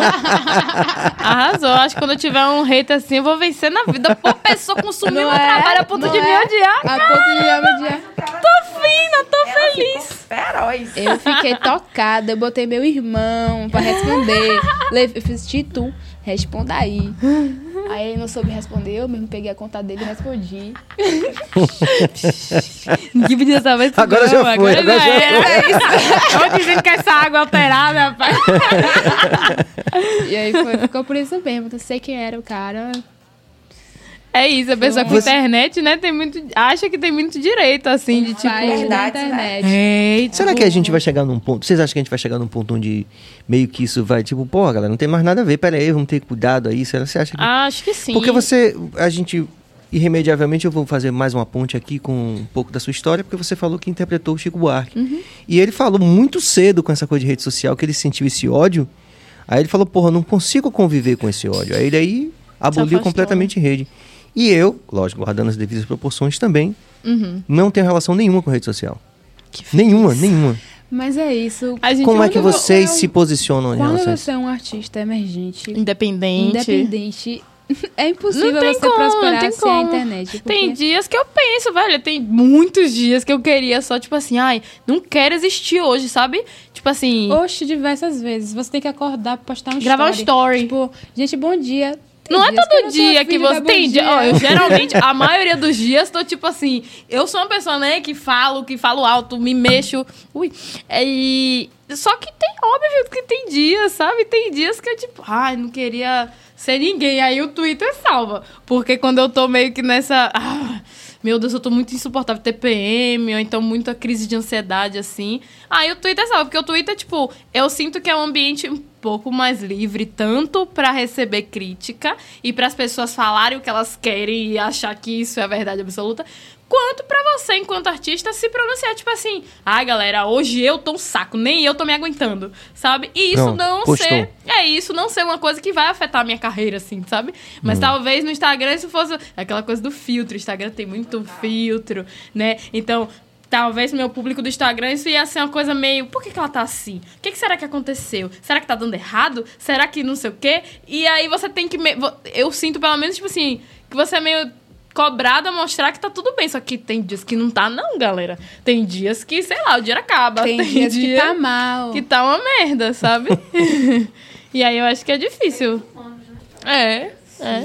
Ah, mas o, o hater tem essa coisa, né? Assim, tem alguns casos que teve uma, uma, uma entrevistada aqui também, que ela, inclusive, teve que realmente recorrer à justiça, né? Uhum. Porque o cara tomou conta da vida dela, e, tipo assim, descobriu onde ela morava, Ah, coisas é. dessa. Velho, tem gente que, que é estranha mesmo. Gente Que é estranha, né, sinistra. velho? Tem gente que manda mensagem assim. Intensamente, falando, não, eu te amo, não sei o que, não tem Caramba. só. Tem gente, mas ela tem, a- tem acesso também, porque ela é da minha produção, e aí, como é um Instagram profissional, eu tenho um pessoal, Sim. ela também tem acesso, ela vê, né? Tem gente que manda mensagem, tem gente que pergunta onde é que eu moro. É um assédio. Vai vir aqui, é um amiga. assédio, Tem um assédio? É um assédio grande. ó. Você já filtrou alguma coisa pra ela, pra ela não ver? Tipo assim, apagou? Já. O que, Marcela? Ela não vai falar, né? Verdades Eu vou trocar a senha do Instagram. demais. Eu já eu achei um extrapolando assim o limite. Tem gente que manda Mas de amor ou de poema. ódio? As duas coisas. As duas porque coisas. como ela não respondeu, ela não, vi, ela não viu a mensagem, aí a pessoa começou a atacar. Nossa, já tive uma situação dessa também. Aí eu falei, Por favor, vocês da minha produção, de todos os perfis que eu tenho, inclusive aqui do BaiaCast e os outros dois também, por favor, apaguem essas coisas. Eu não, eu não quero ver isso. Eu vou sofrer muito. É, barriga. Eu tô nesse time também. Pode levar pro pessoal, né? Venha, venha. Leva, né? Leva Eu tô nesse pra... time também. Eu sofro demais. Eu não, não quero, não quero. É difícil, demais, é vai difícil. Não tenho saúde pra isso. Não, mas é muito complicado a pessoa que, tipo assim, tá ali só exclusivamente pra te atacar. Porque, tipo, eu acho que é uma condição de qualquer ser humano, mas principalmente de artista, a insegurança, né? A gente expõe nosso íntimo, velho. Então, tipo assim. fica muito exposto, né? É isso, sabe? E aí, quando a pessoa vem e ataca seu. Eu acho que principalmente. A minha, pode falar o que você quiser, mas pro ataque o trabalho, eu acho que aí machuca real, assim. Porque vai onde te fere de fato, porque é onde você foi mais íntimo, né? E aí, quando a pessoa. E, tipo assim, muitas vezes você fazer por fazer, por não saber que isso vai te, que te, vai te afetar muito, sabe? E aí, eu acho que principalmente nesse aspecto de afetar, de, de atacar o seu trabalho e dizer, tipo assim, isso é ruim. Porque não porque eu acho ruim uma crítica construtiva, porque poderia melhorar assim, assim, assado. Não, é horrível, que lixo! Nossa, esses comentários assim, que lixo! Coisa Tipo meio assim, nazista, assim, né? Tipo, né? Que não considera você que acha é. meu trabalho um lixo? Ah, tá, vai comigo, amigo, pra chegar em um lixo. Agora, embora exista, embora existam haters no mundo todo, mas a gente sabe que no primeiro mundo não é tão assim, né? O pessoal é mais já já já começou a pensar principalmente ali é, não tem que falar de lugar organizado, né? Suíça ali, países escandinavos, a galera tem mais essa coisa de dizer assim, às vezes dizer assim, porra, pro- é, tipo assim, porra, massa, vá à frente que você vai conseguir, até como forma de incentivar para a pessoa se, se ele não achou bom, por exemplo, pô, daqui a algum tempo vai estar legal, vai lá, persevere e tal. Mas vocês não acham que a gente acaba dando muito valor ao hater, não? Que assim, Ah, vocês recebem milhares de, de, de mensagens positivas. Você recebe duas negativas, você foca naquelas duas negativas. Você não acha que é o caso de trabalhar isso, porque as pessoas estão ali o tempo todo colocando, colocando para cima. Uma pessoa que eventualmente vai lhe colocar para baixo e você vai focar nela. Não, ela falou algo que me atinge. Quer dizer, as, as, as que foram positivas não foram suficientes para lhe colocar numa posição que aquilo eh, se torna ínfimo, entendeu? Sim. Você recebe milhares ali. Com certeza, assim, uma grande 99% é positivo, mas aquele 1% que é negativo, lógico que né, tá sendo, foi extremamente indelicado, etc. Mas se nós que a gente dá muito valor para isso, que a gente não sabe lidar com isso, que não dizendo que seja algo necessário, okay, mas é algo do nosso tempo, assim, eu não vejo como a gente fugir disso. Mas Você teve que- hater? Cabas, assim, pra contextualizar, meninas, ele tem um, um projeto no YouTube de sucesso também com música instrumental. Se tornou referência na área dele. É, eu não chamaria de hater. Isso Mas você teve? Não Com- chamaria de hater. Conte um pouco da sua experiência com falando. os haters. Não, eu não tive experiência, eu não chamaria de hater, inclusive, esses que vocês estão, esses- os exemplos que estão citando, porque são casos muito isolados. Eu chamaria de hater pessoas que realmente ficam mais, sabe, na. na- Sistematicamente, tá. Exatamente, exatamente. Eu já tive críticas, porque críticas assim, contundentes e que me ajudaram de verdade. Eu, eu no primeiro momento, esquentei a cabeça e depois eu acabei aceitando a crítica. E isso realmente me ajudou, de fato me ajudou. Bastante. Isso eu acho já falei isso para outras pessoas. No primeiro momento eu achei que aquilo foi muito ofensivo, que não tinha nada de construtivo, mas, de construtivo, mas de fato eu repensei aquilo me ajudou. Eu apliquei o que a pessoa estava criticando no meu próprio trabalho. Mas assim, voltando, né, vocês não acham que a gente às vezes dá muito valor a algo que é tão, é, sabe, é, pontual? Não acho que seja uma questão de valorizar. Acho que como pessoas sentimentais, como pessoas que sentem inseguranças, é muito mais fácil você se tremer, você ser atingido por algo negativo, não uma crítica construtiva, mas algo negativo do que algo positivo. A gente está numa bolha rodeado de mensagens positivas. De, ai, você é boa, ai, você tem que ser isso, ai, você não sei o quê, sabe? A- O tempo todo recebemos, bom, somos bombardeados com coisas positivas. E quando vem esse baque negativo, é muito mais difícil de lidar. Não acho que seja irrisório, né? Acho que seja ínfimo. Acho que, na verdade, é uma questão de, de saber tratar com aquilo ali, sabe? Eu acho que, tipo assim, é, é mesmo da psique humana a gente ter nossas seguranças, né? E aí, eu gosto muito do filme Divertidamente, que tem lá a, a ansiedade, né? O medo. E aí é o que, o que eu tava falando em relação ao artista. O artista, ele mostra o íntimo. E aí ele se abre muito. E quando vem a crítica, mexe justamente naquela insegurança, sabe? E eu acho que por isso talvez afete mais. Porque, tipo, é, reforça uma coisa que você talvez até já, já pensava, já acreditava, mas aí, porra, outra pessoa de fora viu. é um o defeito. fundamento da insegurança, né? O Exato, fundamento da entendeu? insegurança. Uma outra pessoa. Mas aí a questão fica: você pretende se manter sempre nessa redoma de que não vai conseguir nunca lidar com isso? Ou você prefere, de fato, encarar essas coisas? Porque isso é do nosso tempo. Eu não tenho dúvida que isso é do nosso tempo. É, isso é uma opinião, né? Lógico. Mas que isso é um novo E a gente tem que saber lidar realmente com isso. Porque não é algo que a gente eh, vai conseguir, sabe, acabar. Vai acontecer cada vez mais. Isso, isso inclusive, é considerado uma moda, né? Você falar mal para chamar atenção. Muitas vezes por causa disso. Estamos época simplesmente. ou da lacração ou do Pra cancelamento. chamar atenção. Gente, vocês já foram nos comentários da Globo.com? A pessoa tá ali isso. comentar, pra chamar atenção. Ele não pensa daquele jeito. E, e- e- e o que acontece é que realmente funciona. Sim. Sabe? Ele, ele vai ser o destaque porque ele comentou daquele jeito. E a gente dá valor a isso. E se a gente não sabe realmente repensar, não é que você tem que concordar ou que tem que é, fazer o, o que ele está falando, mas se a gente não, não souber lidar com isso de verdade, eu acho que esse é o problema. Eu não, não tenho dúvida que realmente machuca, que, mas que a gente deveria saber lidar com isso. Não fugir disso. Eu não acho que essa seja a melhor alternativa, sabe? É isso, Mas é terapia. A Sobre gente, isso. a gente sabe, a gente sabe que é um aspecto que é necessário lidar. Mas para isso existe um processo e esse processo é lento, demorado e difícil. Difícil demais. Né? individual. Individual, Individual. muito subjetivo. Então não é da água pro vinho, não é de 880. É uma coisa que a gente vai aprender com o tempo É, mas de não, e de a novo, partir de nossas Mas de necessidades. novo falando do nosso, nosso tempo atual. Veja, isso é coisa, isso é uma característica desse tempo, entendeu? Essa coisa de você não. na verdade, as pessoas falavam mal do nosso, do nosso trabalho. Mas não elas chegava tão falavam, fácil. É, mas não Chega chegava, mais, né? Mas do mesmo jeito.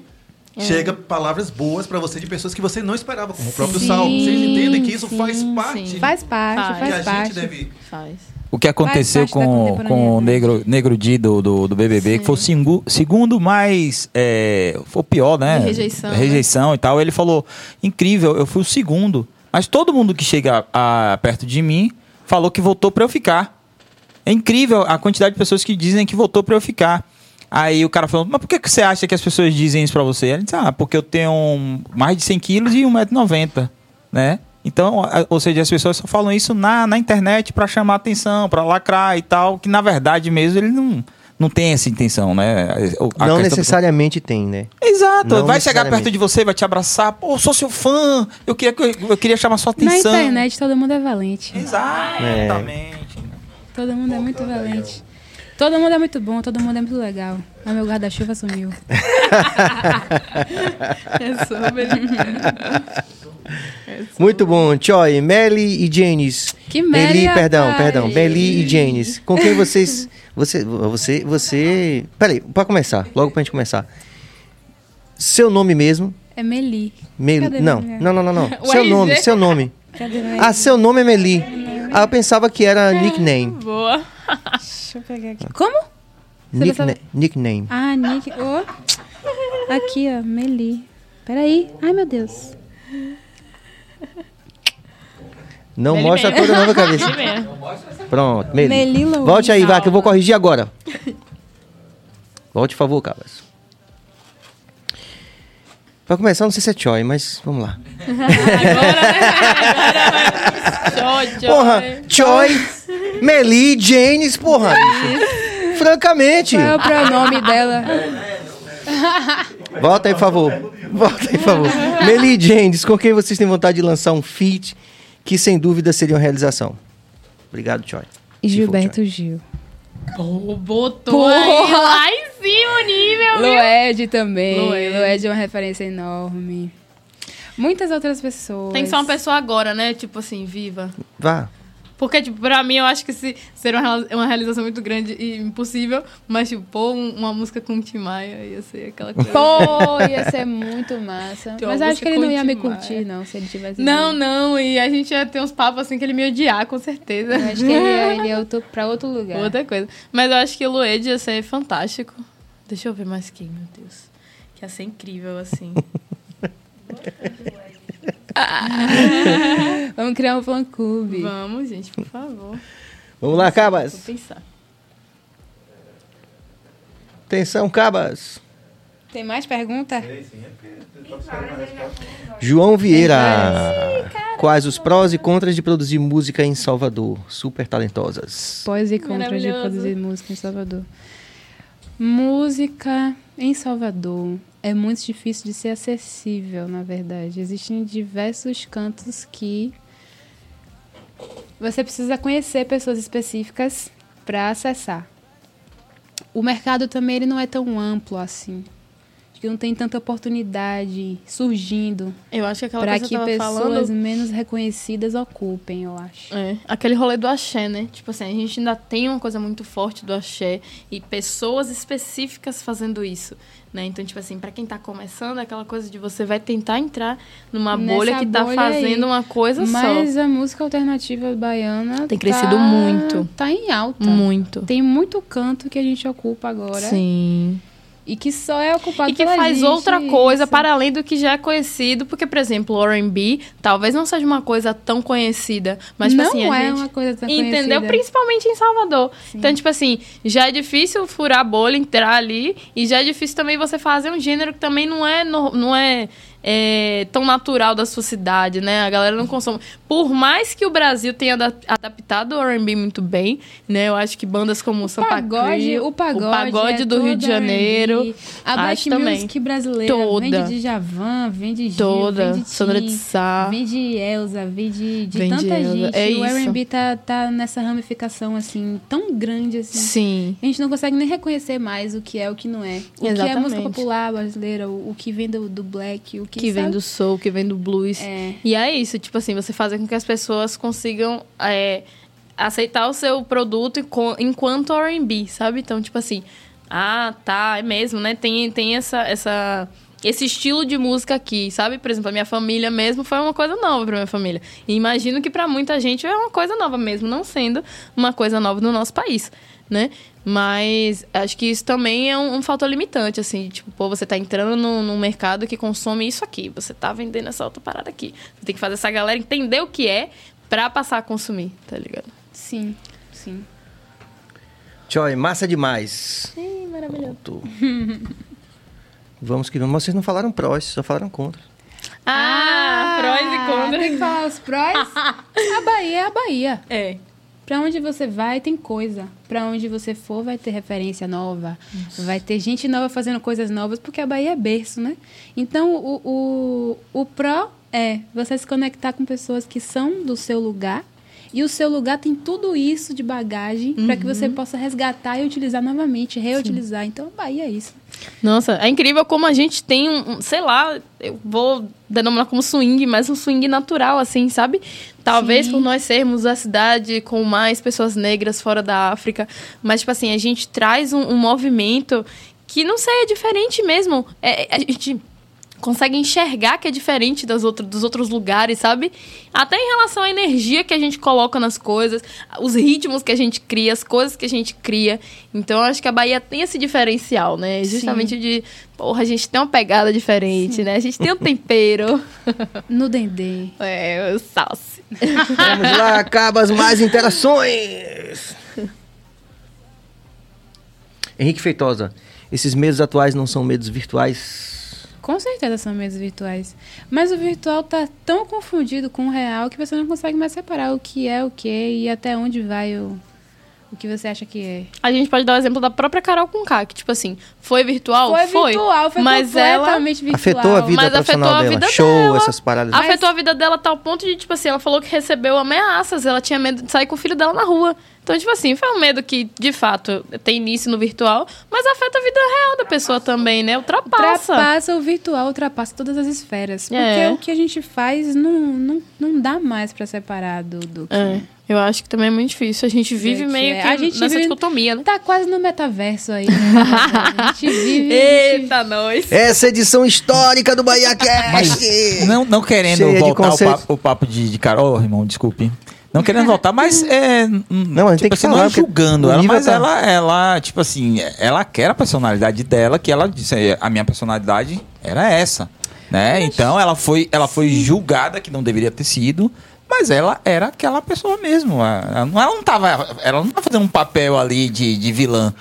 Ela comprou pra ela aquela personalidade e a galera julgou disse, ó. A, a artista era legal, mas a pessoa em si. é, é, o Cortella fala isso. Se você quer perder um ídolo, conviva com ele. É. É isso, mas você fala assim, ela foi julgada quando não deveria, mas ela não foi. Pra... O programa não é, não é, em parte, não é isso? Não é ser Exato, julgado é. pelas A personalidade dela, Esse né? não é o jogo, inclusive? Ali era a personalidade dela mesmo. De fato, né? Ela não foi jogar. Ah, pegaram um ponto ali. né? Ela fez um monte de coisa pra ser do jeito que ela ser Esse, esse negócio de tipo, conhecer o, o artista e a arte dele, né? Eu fico muito pensando, tipo assim, a branquitude no geral, ela sempre separou a arte do artista. Tipo assim, o, a gente falou do Chico Buarque.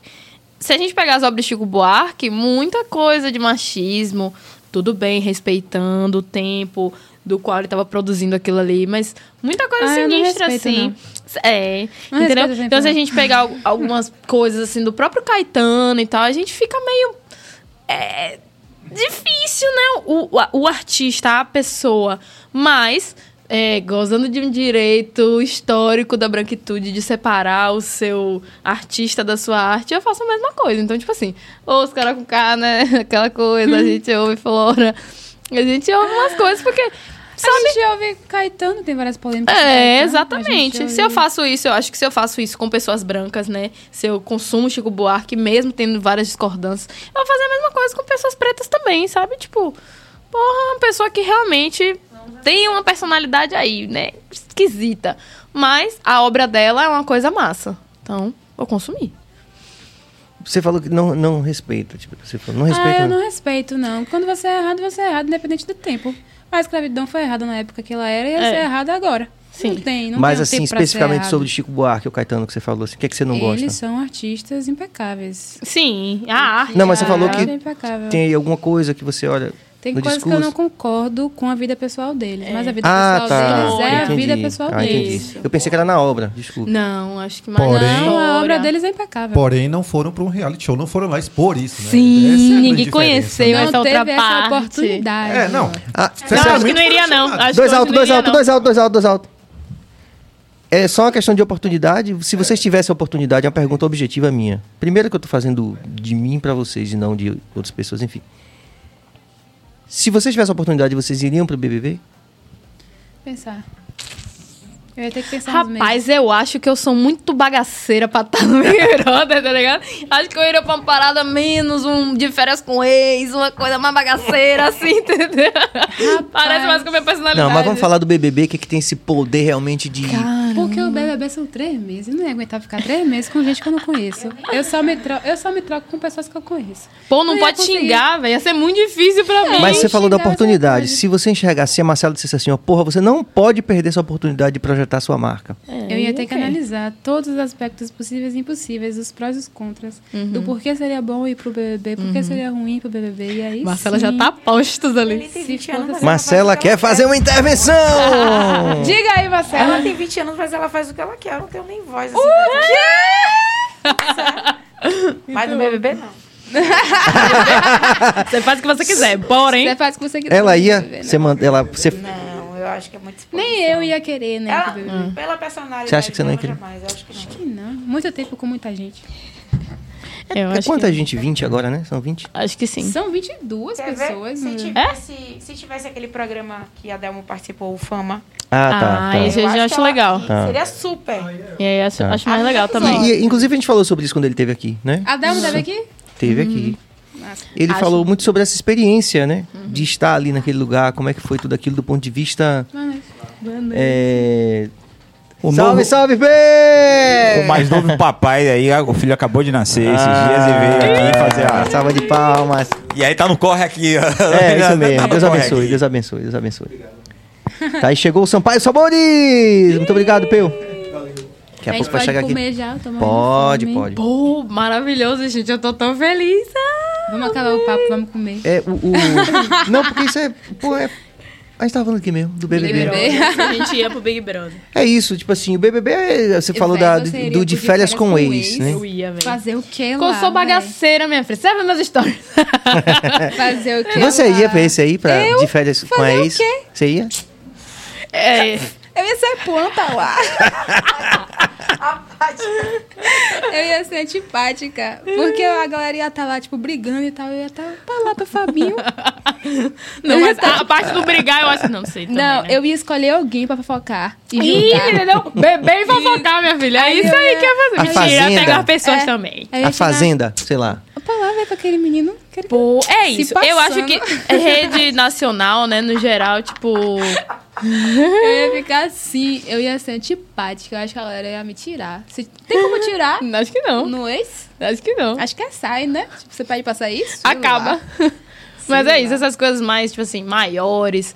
Sabe que o Brasil. O Brasil todo consome de várias coisas, mas pô, a gente É não vai comparar separar, o tamanho O do Big alcance Brother, não é o mesmo, o tamanho é. da, da É. Fazenda, sabe? Big Brother é uma parada meio Matrix mesmo, assim. tipo- Entendeu? E aquele negócio que a gente tá falando sobre ser uma parada fechadinha, né? E tem um formato, e você tem que falar de uma certa forma, você... Por mais que você esteja ali vulnerável pra ser você e expressar sua personalidade, mas é, não é 100% não, é muita coisa editada, né? Muita coisa cortada. Então... Eu acho que é tudo... eu não posso falar. que é na minha opinião que está aqui sendo colocado. É, mas eu acho que esse perfil, como a Marcela falou, pra gente que, que vai cantar, que tem uma arte, uma- eu acho que esse perfil de, de- desse ídolo, essa coisa é bem, porra, bem melhor pra carreira, né? Talvez não tenha o mesmo alcance, mas a, a longo prazo, assim, você dizer, pô, isso aqui aprendi. Porque é, o Adelmo falou aqui é, que ele teve contato, por exemplo, com os grandes produtores fonográficos do Brasil, que as pessoas iam dar aula e que ele aprendeu, ele se tornou um artista mais completo depois daquilo. Então, eu, eu consigo enxergar, entendeu, Marcelo? Que é massa pro artista isso, É. né? Não, Mas sei lá... É bebê- totalmente diferente também, né? O fama, tipo... É isso, é mas- outra mas é isso, porque a gente fica às vezes... De, de, de gravar uma música com ele. Com a Delmo. Vai sair Sim. daqui a pouco. É uma versão, não é? Massa. Adelmo é lindo, né? Ele é gente boa. Agitado. É, um artista foda, cara Um menino animado. competente pra caralho, musical muito pra caralho. competente. Muito mesmo. A gente até fez um som aqui. Na- Nessa época a gente tinha um formato aqui, a gente fez um som aqui ao vivo. Que massa. A gente vai ter som? Só no Insta, né? Isso. Depois quando a gente terminar. Luísa Souza, James, como foi criada a Lilith? É, então. Lilith é a minha segunda música de trabalho. E aí, Lilith já foi aquela coisa de. "Ih, Enquanto uma vai falando, a outra vai comendo. Tá Fica bom. à vontade, viu, gente? Eu fico feia Que comendo. chique, Eu vou gente. comer Achei quando as chique luzes se demais. apagarem. Tudo bem, fica à vontade. Tá? Ok. Se vocês quiserem. Vou meter essa aí, eu vou seguir na sua. É, então, Lilith. é, Lilith já foi pra eu, tipo assim, estudei algumas coisas, né? Já sei que eu tenho um, um lançamento agora, né? Então, pô, vou pra um estúdio, vou fazer essa parada mais profissional. E aí, como foi que a gente criou, né? Tipo assim, a ideia, o, o produtor me mandou o beat, que é o Gobs. Ele me mandou o beat, aí, tipo. Gomes. Gobs, maravilhoso. E aí ele, pô, eu tô sentindo isso, né? Tipo, eu, eu sinto que é uma coisa mais imersiva, mais pra pensar. Eu acho que talvez seja uma letra mais mais sólida assim, não seja uma coisa tão comercial, mas talvez uma coisa assim pra gente desabafar. Foi isso que eu tava sentindo quando eu, quando eu fiz. Aí, beleza, passei. Ele me mandou, ficou. Passei por uma situação logo em seguida que, tipo, fiquei muito mal. Falei, pô, minha oportunidade aqui de desabafar, botar pra fora mesmo. E aí, tipo, canetei, canetei. Aí, pô, amigo, beleza, então agora vamos lançar isso mais profissional, vamos fazer um estudo disso, né? Tipo assim, entender como é que funcionam os alcances, os números, é, entender como é que funciona o lançamento planejado, pensado, né? Então foi muito de tipo assim, a gente entende que não vai ser uma coisa comercial, talvez, mas a intenção não é essa. A intenção é, tipo, principalmente fazer, bater no, no íntimo, né? De fazer a pessoa pensar mesmo e, tipo, pô, sinto assim também. E estudar. E pensar, tipo, como é que faz, vamos fazer, tentar fazer o mais próximo do, do perfeito, do mais certo, do, do bom Mais possível, mais profissional mesmo. Uhum. Acho que foi por aí. Muito bom. E, e esse lançamento de esse lançamento que você vai fazer, eu entendi certo? Vai fazer com a Delmo? Que vocês Sim. Mas é um Quando- projeto da Prefeitura de Salvador, na verdade, né? Projeto paralelo, tá. não é um projeto. Mas é um show, como é que é? Não, Não pode é dar uma- spoiler? Não, Pode. É, não sei se pode. Vai sair, mas deixa, deixa sair, né? velho? Depois a gente Você atiça um pouquinho, mulher. O spoiler pro povo ficar já. A gente fez uma versão de uma música de Asa de Águia. Ah, E ficou interessantíssimo, uma nova roupagem. A gente vai apresentar o Museu da, de Música da, de Salvador. E é isso. É sobre isso. tá Só bem. isso, entendeu? Desse tamanho. Apesar de tudo que a gente detectou, e eu acredito de forma muito legítima, porque muitas pessoas falam isso sobre o axé, esses aspectos que não são talvez tão positivos. Falando do aspecto música, quem que vocês assim acham que é um artista foda, assim, que, que de alguma forma influenciou vocês? Além de seu pai, lógico. Do Axé, Sim. eu gosto muito de Lazo. Porra. Talvez ele não, não Margarete. seja... Eu acho que pra mim, Margarete. Sim, Sem dúvida, sim. acho que pra mim Lazo. É. Lazo é incrível também. E são pessoas que não tiveram o holofote do Axé, Exato, né? véi, E exato. eles são Incríveis, incrivelmente incríveis. incríveis. Eu fui apresentada a Lazo quando eu era mais velha. Acho que eu tinha uns 15 anos. Uhum. Não, Eu também conheci mais velha. E eu fui a um show de Lazo, assim, tipo, do nada. Eu tava no carnaval. E aí eu fui pro Pelourinho nesse dia. Eu não fui pra Barra, fui pro Pelourinho com meu pai e meu, meu irmão. Meu irmão ficou com dor nas costas e ficou reclamando pra ir embora. Aí eu, não, velho, a gente vai ficar aqui. A gente vai ficar aqui. Eu não sei de quem era o show. Mas aí, do nada, Lazo entrou no palco. E aquela voz, né? E Estrondante, foi preenche tudo. inacreditável, inacreditável. Foi, eu nunca imaginei que eu ia encontrar com ele assim. E eu acabei gravando um reality show com ele. Ou seja, eu tive um papo com ele, bati um Sim. papo com o Lazo. Lazo é incrivelmente cabeçudo. Eu quero um dia ter essa cabeça gigante que ele tem. Mas ele, ele é. Sabe? Daquele jeito que a pessoa tem que ser. Uhum. Inteligente. Incrível. Quero ser assim. Fora que ele é um mais- maestrão no palco. Ele é um maestro. É. Ele, ele falando parece, parece uma, uma entidade. Caramba! É estranho. É isso. Eu- ele tava aqui e tal, aí eu sentei na frente dele, eu, Ian. é, quem mais que tava na- no dia? Ian fez até uma música com ele que ficou inacreditável, ficou top. Tomara que saia, né? Isso aí, acho que tá pra sair. Não sei quando que vai sair. Não tem prazo pra sair. Mas foi um bom material. Foi um bom material. Conheci Tatal, conheci Larissa Luz. Ai, conheci perfeita também. Lazo, Conheci Perfeita também. Nara. Nossa. São todos cabeçudíssimos. Não tem outro adjetivo, eu acho, pra essas pessoas. Rafa Dias, RDD, que também é cabeçudíssimo. Sim. O cara criou uma parada, né? Pois ele criou uma parada. Na verdade, todos ali, Criaram de uma certa forma, né? né? Destoar e fazer uma parada única. Pois assim. é. Mas Lazo ostenta uma personalidade assim etérea. Ele é muito. Muito, muito. Pois é, eu gosto E a experiência com o. Irã, como é que foi? Com o Irã? Sim. Irã, eu conheci ele do nada. Como foi que eu conheci Irã? Foi do nada. Em alguma festa, assim, alguma coisa assim. Muito bom. Alguma coisa assim, eu conheci Irã e a minha vibe bateu muito com a dele. Porque ele é muito calmo, ele gosta de conversar, a gente tem um- uma- uns entendimentos parecidos. E a gente acabou se trocando assim, ele fez amiga, eu tô em Salvador. Aí eu, poxa, que massa, e aí? Aí ele, ah, vamos fazer uma música, vem pra cá, não sei o quê. E aí a gente foi e fez uma música em três minutos. Vou lançar essa música. Muito bom, Não melhor. Não lançou ainda? Vou lançar. Ah. Va- Vai fazer parte do meu álbum. O nome da música é CD. A gente apresentou até presencialmente num show dele no- na sala do coro, lá no TCA. Nunca tinha estado no TCA, ele foi o primeiro a me convidar a estar lá. E ele é uma pessoa também inacreditável. Ele, ele, ele exala uma vibe muito legal. Acessível. Acessível. Não tem cara de ser maluco, é uma pessoa gente boa. ele tem um coração bom. Eu tava com ele na estante Depois também, veja, se se veja no vídeo você falando dele. É bonito, né? Eu falando achei dele bonito aqui também. agora? Foi bem, boni- bem bonito Bem mesmo. bonito, ele é muito Você ficou, legal. você ficou com os olhos brilhando. Ah, ele é muito legal, velho. Ele é muito É porque é uma legal. relação verdadeira. É, né? Entende? É tipo assim. Perfeitamente. Ele, ele, ele abraçou ela de uma forma muito amorosa. Até eu tenho esse sentimento por ele, assim, muito. E eu também abracei ele. É questão de, de se bater mesmo com Sim. a personalidade da pessoa, né? Acho que a gente se deu muito bem nesse aspecto de música, se deu muito bem nesse aspecto pessoal. E acabou que, né? Rolou. Deu match. Rolou. Deu match. E a música, a música ficou muito legal. Muito legal. E a gente fez assim, em dois minutos. A gente não tava nem esperando fazer uma música que fosse lançar, nem nada. Era só um estudo mesmo de composição. Porque é importante você se Sim. encontrar com outros compositores Sim. e trocar ideia e fazer coisa que não Entender seja... como é o processo do outro, Detalhe, né? ele ainda fez uma canção melódica, né? Porque geralmente ele faz uma rima Sim, e tal. Fez e outra a, a da parada dele é rima, né? Ele é um rapper gay e tal, ele ostenta esse título e ele fala sobre, ele versa sobre isso, ele tem essa, essa, esse discurso. Mas na minha música ele chegou e cantou. Aí eu fiz, oxe, você canta?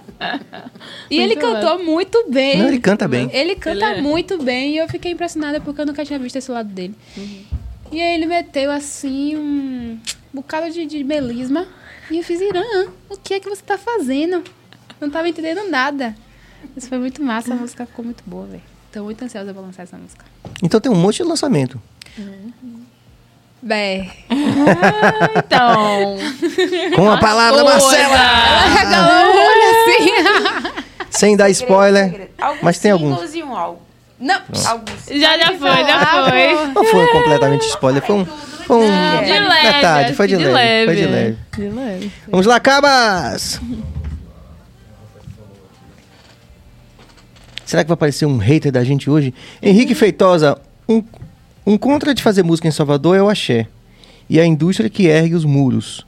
E a internet acaba sendo um pró dentro disso porque ajuda a ultrapassar esses muros e conhecer essas maravilhas hoje. Exatamente, certíssimo. Ele está se referindo a vocês, maravilhas. Maravilha. Obrigada. Marcela Silva! Ok, Marcela, que você quer mandando mensagem? Meli, como você se enxerga daqui pra frente dentro da música? Quais os próximos lançamentos? Não a pode gente já falou sobre isso, né? Os próximos lançamentos É porque chegou agora. singles e um álbum. Um hater. Um hit. Vamos lá. What else? Lua Novaes mais uma vez. Meli, quais os caminhos que você trilhou para mergulhar na musicalidade da Bahia? Conta um pouco pra gente como foi esse processo de sair daqui e voltar com a ideia musical. Ok, foi o seguinte. Eu era de Salvador, sempre fui de Salvador, nasci e fui criada em Salvador. Mas a minha música nunca, nunca abordou especificamente Salvador, apesar de todas as minhas referências e bagagem cultural baiana. E aí, nessa época que eu morei fora de Salvador, eu me senti muito desconexa do universo intergaláctico. Senti que eu não fazia parte de, de nada, que eu tinha amigos, mas que não eram as pessoas que eu andava. Que minha família estava lá, mas era só minha mãe, meu pai e meu irmão. Não era meu avô, não era minha avó, não era meu tio, não era minha tia. Não era a galera que eu cresci, que eu cresci numa casa junto com a minha família, então eu me senti fora do, do meu lugar, da minha zona, sabe? E aí eu comecei a pensar, tipo, meu pai também falou sobre isso, sobre colocar o que eu sou na música e tal. Não do ponto comercial, mas do ponto do que você é. E aí, nesse de pensar, encontrei Maniga. Maniga estava fazendo uma sonoridade parecida com a minha, de misturar o que é R&B que é o que eu já fazia desde sempre. É, mas tornar mais brasileiro, menos americano, dar uma identidade meliante pra ele. E aí. e aí Fantástico, pode ser o título de um álbum ou de uma canção. Meliante, Meliante. eu acho. E a gente acabou fazendo isso, a gente acabou misturando o R&B, o jazz, o soul, com o Ijexá, o axé, o afoxé. Saiu isso. Pois é. Pronto, respondido aí pra Lua Novaes. Yasmin Almeida, qual a previsão para o próximo lançamento? Janis! Então, tem algumas coisas aí.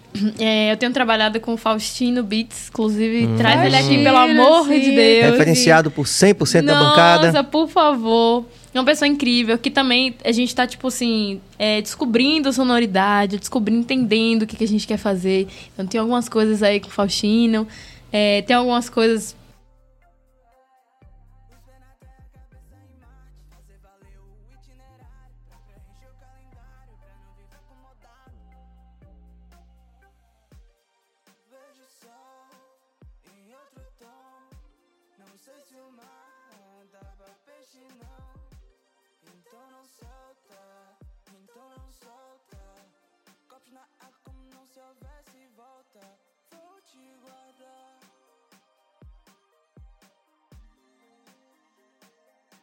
Tinha um legal, Cabas. Aí, agora. Foi um lugar. Tecnologia, né, velho? Yes! E aí Vá, também comente. o pessoal de lá também, super gente boa. Gente, isso foi. Tipo, quando eu falo que eu faço tudo, eu faço tudo. Isso foi um Airbnb que, tipo, eu fui lá alugar, tá ligado? Ah, sim, E um aí, Airbnb. É. é. legal falar essas coisas. É. Legal. Porque também são formas que a gente vai, vai tendo de driblar, né? Tipo assim, eu não tenho como pagar um estúdio. Então, tipo assim, pô. Sei o porquê. Airbnb. Mas é, cara, tá valendo. O corre, né? É o pra, pra corre, galera velho. saber em casa É. do corre todo, né? E Sim. tem os Airbnb Salvador que são massa, Que são incríveis. E aí, tipo, foi um rolê que, tipo, foi bem mais em conta, assim, pra fazer a parada acontecer, tipo, e foi rápido. É isso aí que Quem vai é que ficando- contracena com você? Eita desgrama, eu não tinha É visto esse um- clipe, não. uma- Opa aí! Uma pessoa. Gênios, o que é isso? Gênios? Mulher! Quem é que contracena com vocês? Não Olha falou. lá como o Jenny está Uma no pessoa. baile, velho. é segredo mesmo? Não pode. É- não é uma, não é uma dançarina, uma atriz também? É uma dançarina e uma atriz. Então. fala o nome dela. Pum. Eu nunca ia conseguir fazer uma cena dessa, velho. Entendeu? assim? Porque minha personalidade é mais pro negócio do de férias com Tá entendendo? Opa, Jenis, como tá no baile? Isabela no bar, minha mãe assistindo, pensando. Opa, Jenis. Eu nunca ia conseguir fazer uma parada dessa, não, velho. É. O shit! Jenis! Mulher! Véi, eu nunca tinha visto seu clipe, esse clipe assim. Como foi gravar essas cenas mais picantes assim? Porque até para atores que são atores e atrizes que são profissionais, a gente sabe que até de Hollywood, o cara fala assim: "Ah, só fica o diretor". Sim. Aí sai todo mundo da equipe, é Sim. meio, né? Enfim. Sim. Como foi? Então, é. Volte de novo, Carlos. Pra ela ir falando.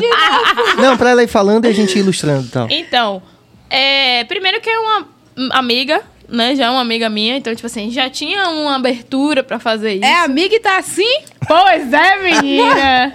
Aquelas coisas. então a gente já tinha meio que uma abertura, né? É, já, a gente já se conhecia há algum tempo e tal. E aí, quando eu mostrei tá, a, a, a sinopse pra ela e tal, ela, tipo, super adorou. Tipo, pô, amei. O que acontece? Uma pessoa até que parece comigo, porque a ideia era brincar com isso de, tipo... Quem sou eu? Agora sou eu, agora é ela. Sim. Sabe? E aí, também isso faz parte de pensar em algum tipo de conceito pra música. É uma música que fala sobre se impor, né? Dizer o que, que quer, o que, que gosta, de amor principalmente. E aí, nessa relação de amor, o amor próprio também tá envolvido, né? Então, tipo assim, Sim. a gente faz sexo com o outro, a gente faz sexo com a gente também. Sem dúvida. né? Principalmente com a gente também. entendeu? Então tinha toda essa, essa coisa de ser uma pessoa parecida comigo, mais 18. Mais 18. Mais 24, eu acho. Então, Não, não tá assim, tá aí? Não tá assim. Não, É, tá assim, não é Não tá assim brincadeira. é também, brincadeira. não. E aí Mas foi, foi foi meio que só tinha eu, ela e o. o... O filmmaker. É, o filmmaker. Entendeu? E aí foi Que foi quem? bem tranquilo. Silva, do Silvas Filmes. Pronto. Foi bem tranquilo, assim. Não demorou tanto tempo. É, Foi bem- que começa.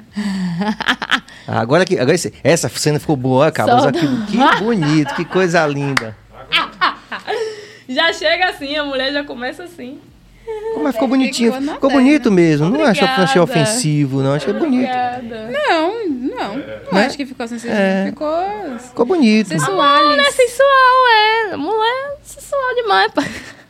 Ficou É, tem um lance também, né? Do, do elan vital, né? É, próprio, né? É uma coisa que faz parte da minha personalidade, sabe? A reação de velho é perfeita. As ações de velhice sobre vida da gente são as Eu melhores. fiquei aqui impactada. Impactada. Você nunca passou por experiência de fazer um clipe assim, com cenas assim, não? Esse, esse ó, é o dela. Você acha que eu ia fazer cena dessa? Eu tenho capacidade? Não tenho capacidade. Eu não... Ah, é mentira. diferente, não é Mentira. capacidade, não. Isso é charme. Se... Não, eu Mentira. não tenho capacidade, eu sou muito Não é tímida. capacidade, não. Eu acho que faz parte da sua personalidade. Faz parte da minha personalidade. Isso é você- muito bem Sim, aceito com a minha sim. sensualidade. Mas veja, É mas eu, eu até já falei isso aqui pra, pra, pra outras pessoas, que é uma coisa massa da gente discutir. Que falando de uma referência que é muito nossa também. Que, que engloba tudo isso que a gente está falando aqui, que a gente falou essa noite, né? Do posicionamento em relação às causas libertárias, Sim. que é a Cássia Eller. Sim. Eu tive a oportunidade de trabalhar diretamente com ela. E nos bastidores, você não ia acreditar que aquela mulher no palco era tímida como ela era nos bastidores. Porque são duas pessoas diferentes. São. É isso que eu tô dizendo. Será que, que isso também não é, como a cabeça falou, um caminho que você vai também buscando essa persona, essa personagem? É. E É, é. Né? Mas pra se encontrar nesse caminho aí que você consiga definir distintamente exatamente Ah, o que é muito um, o difícil. que é outro, é muito Muito difícil. difícil. E as minhas duas personalidades ainda se. se Você só se tem duas, eu tenho convergem. 23. Ah, eu só tenho duas. Inclusive, isso tá numa pergunta aí, não tá, Cabas? Alguém perguntou isso sobre a obra do artista e. Sim, se dá Sim, pra você separar. como né? separar a obra do artista. Assim, musicalmente falando, composi na parte da composição é muito difícil você separar a, a arte do artista, porque é muito subjetivo. Você não compõe do nada, você compõe de suas experiências pe- pessoais ou sobre o que você tem visto, né? Mas separar o seu a sua arte de palco da sua arte normal, sabe? Sim. Do- da sua arte normal não, do que você é. é muito mais fácil. Eu acho que, tipo assim, também é uma parada que não pode ser tão diferente, né? Tipo, a sua personalidade. De alguma forma ela tá ali. Mesmo que uma pessoa super tímida aí no palco vira outra coisa. a- como, como ele falou, a música tá ali. A arte é ela é, em sua essência, sabe? Então, tipo assim, não é tão dissociado assim. né? é Existe ali. É psicopata, né? Mas, Às será- vezes. mas tem um pouco, talvez, dessa. é, alguém, o Fernando Guerreiro, uma vez ele falou pra mim isso, né? Que ele acha que ser ator é uma esquizofrenia planejada. Caramba. Lírico. Não é? Lírico. Então, por lírico exemplo, o Djavan, ele fala que. Muita gente fala assim: ah, você deve ter tido muitas, muitas amantes, muitos amores. E ele diz assim: pô, isso aqui são, são, são amores imaginados. Uhum. Nas minhas músicas também. Às vezes rola. Né? de Entendeu? Então. De repente a gente não. Amores são meus. A gente encarna. Ai, lá, Vamos valorizar aqui um pouco mais as interações, porque a gente de fato já está no limite, né? Acaba do tempo. Lai Castro, sou fã dessas duas maravilhosas. Linda, obrigada. Um beijo, Lai. Um beijo, Lai. O que, que tem mais, Cabas? Luísa Souza, Jenny está produzindo alguma música nova? Se sim, pode dar um spoiler. Estamos produzindo sim o lançamento. A gente tá achando aí que para abril. Talvez tem que entender também que o, o- o artista independente demora um pouquinho mais pra conseguir botar as coisas na rua. Mas tá vindo um projeto, assim, bem legal. Inclusive, eu tô toda colorida, porque a nova fase da empresa de James Dominique, a gente vai fazer umas coisas com estética meio coloridinha. O spoiler é esse, galera. Pensado. É. Meninas, essa, essa nossa. Essa, Gobs, quais. va- Vamos fazer mais essa então. Quais instrumentos vocês tocam? Já tiveram aula de música formalmente? Eu já tive. Eu tive aula de piano clássico, mas eu toco violão, guitarra, que mais? Baixo eu não toco não, mas eu me arrisco.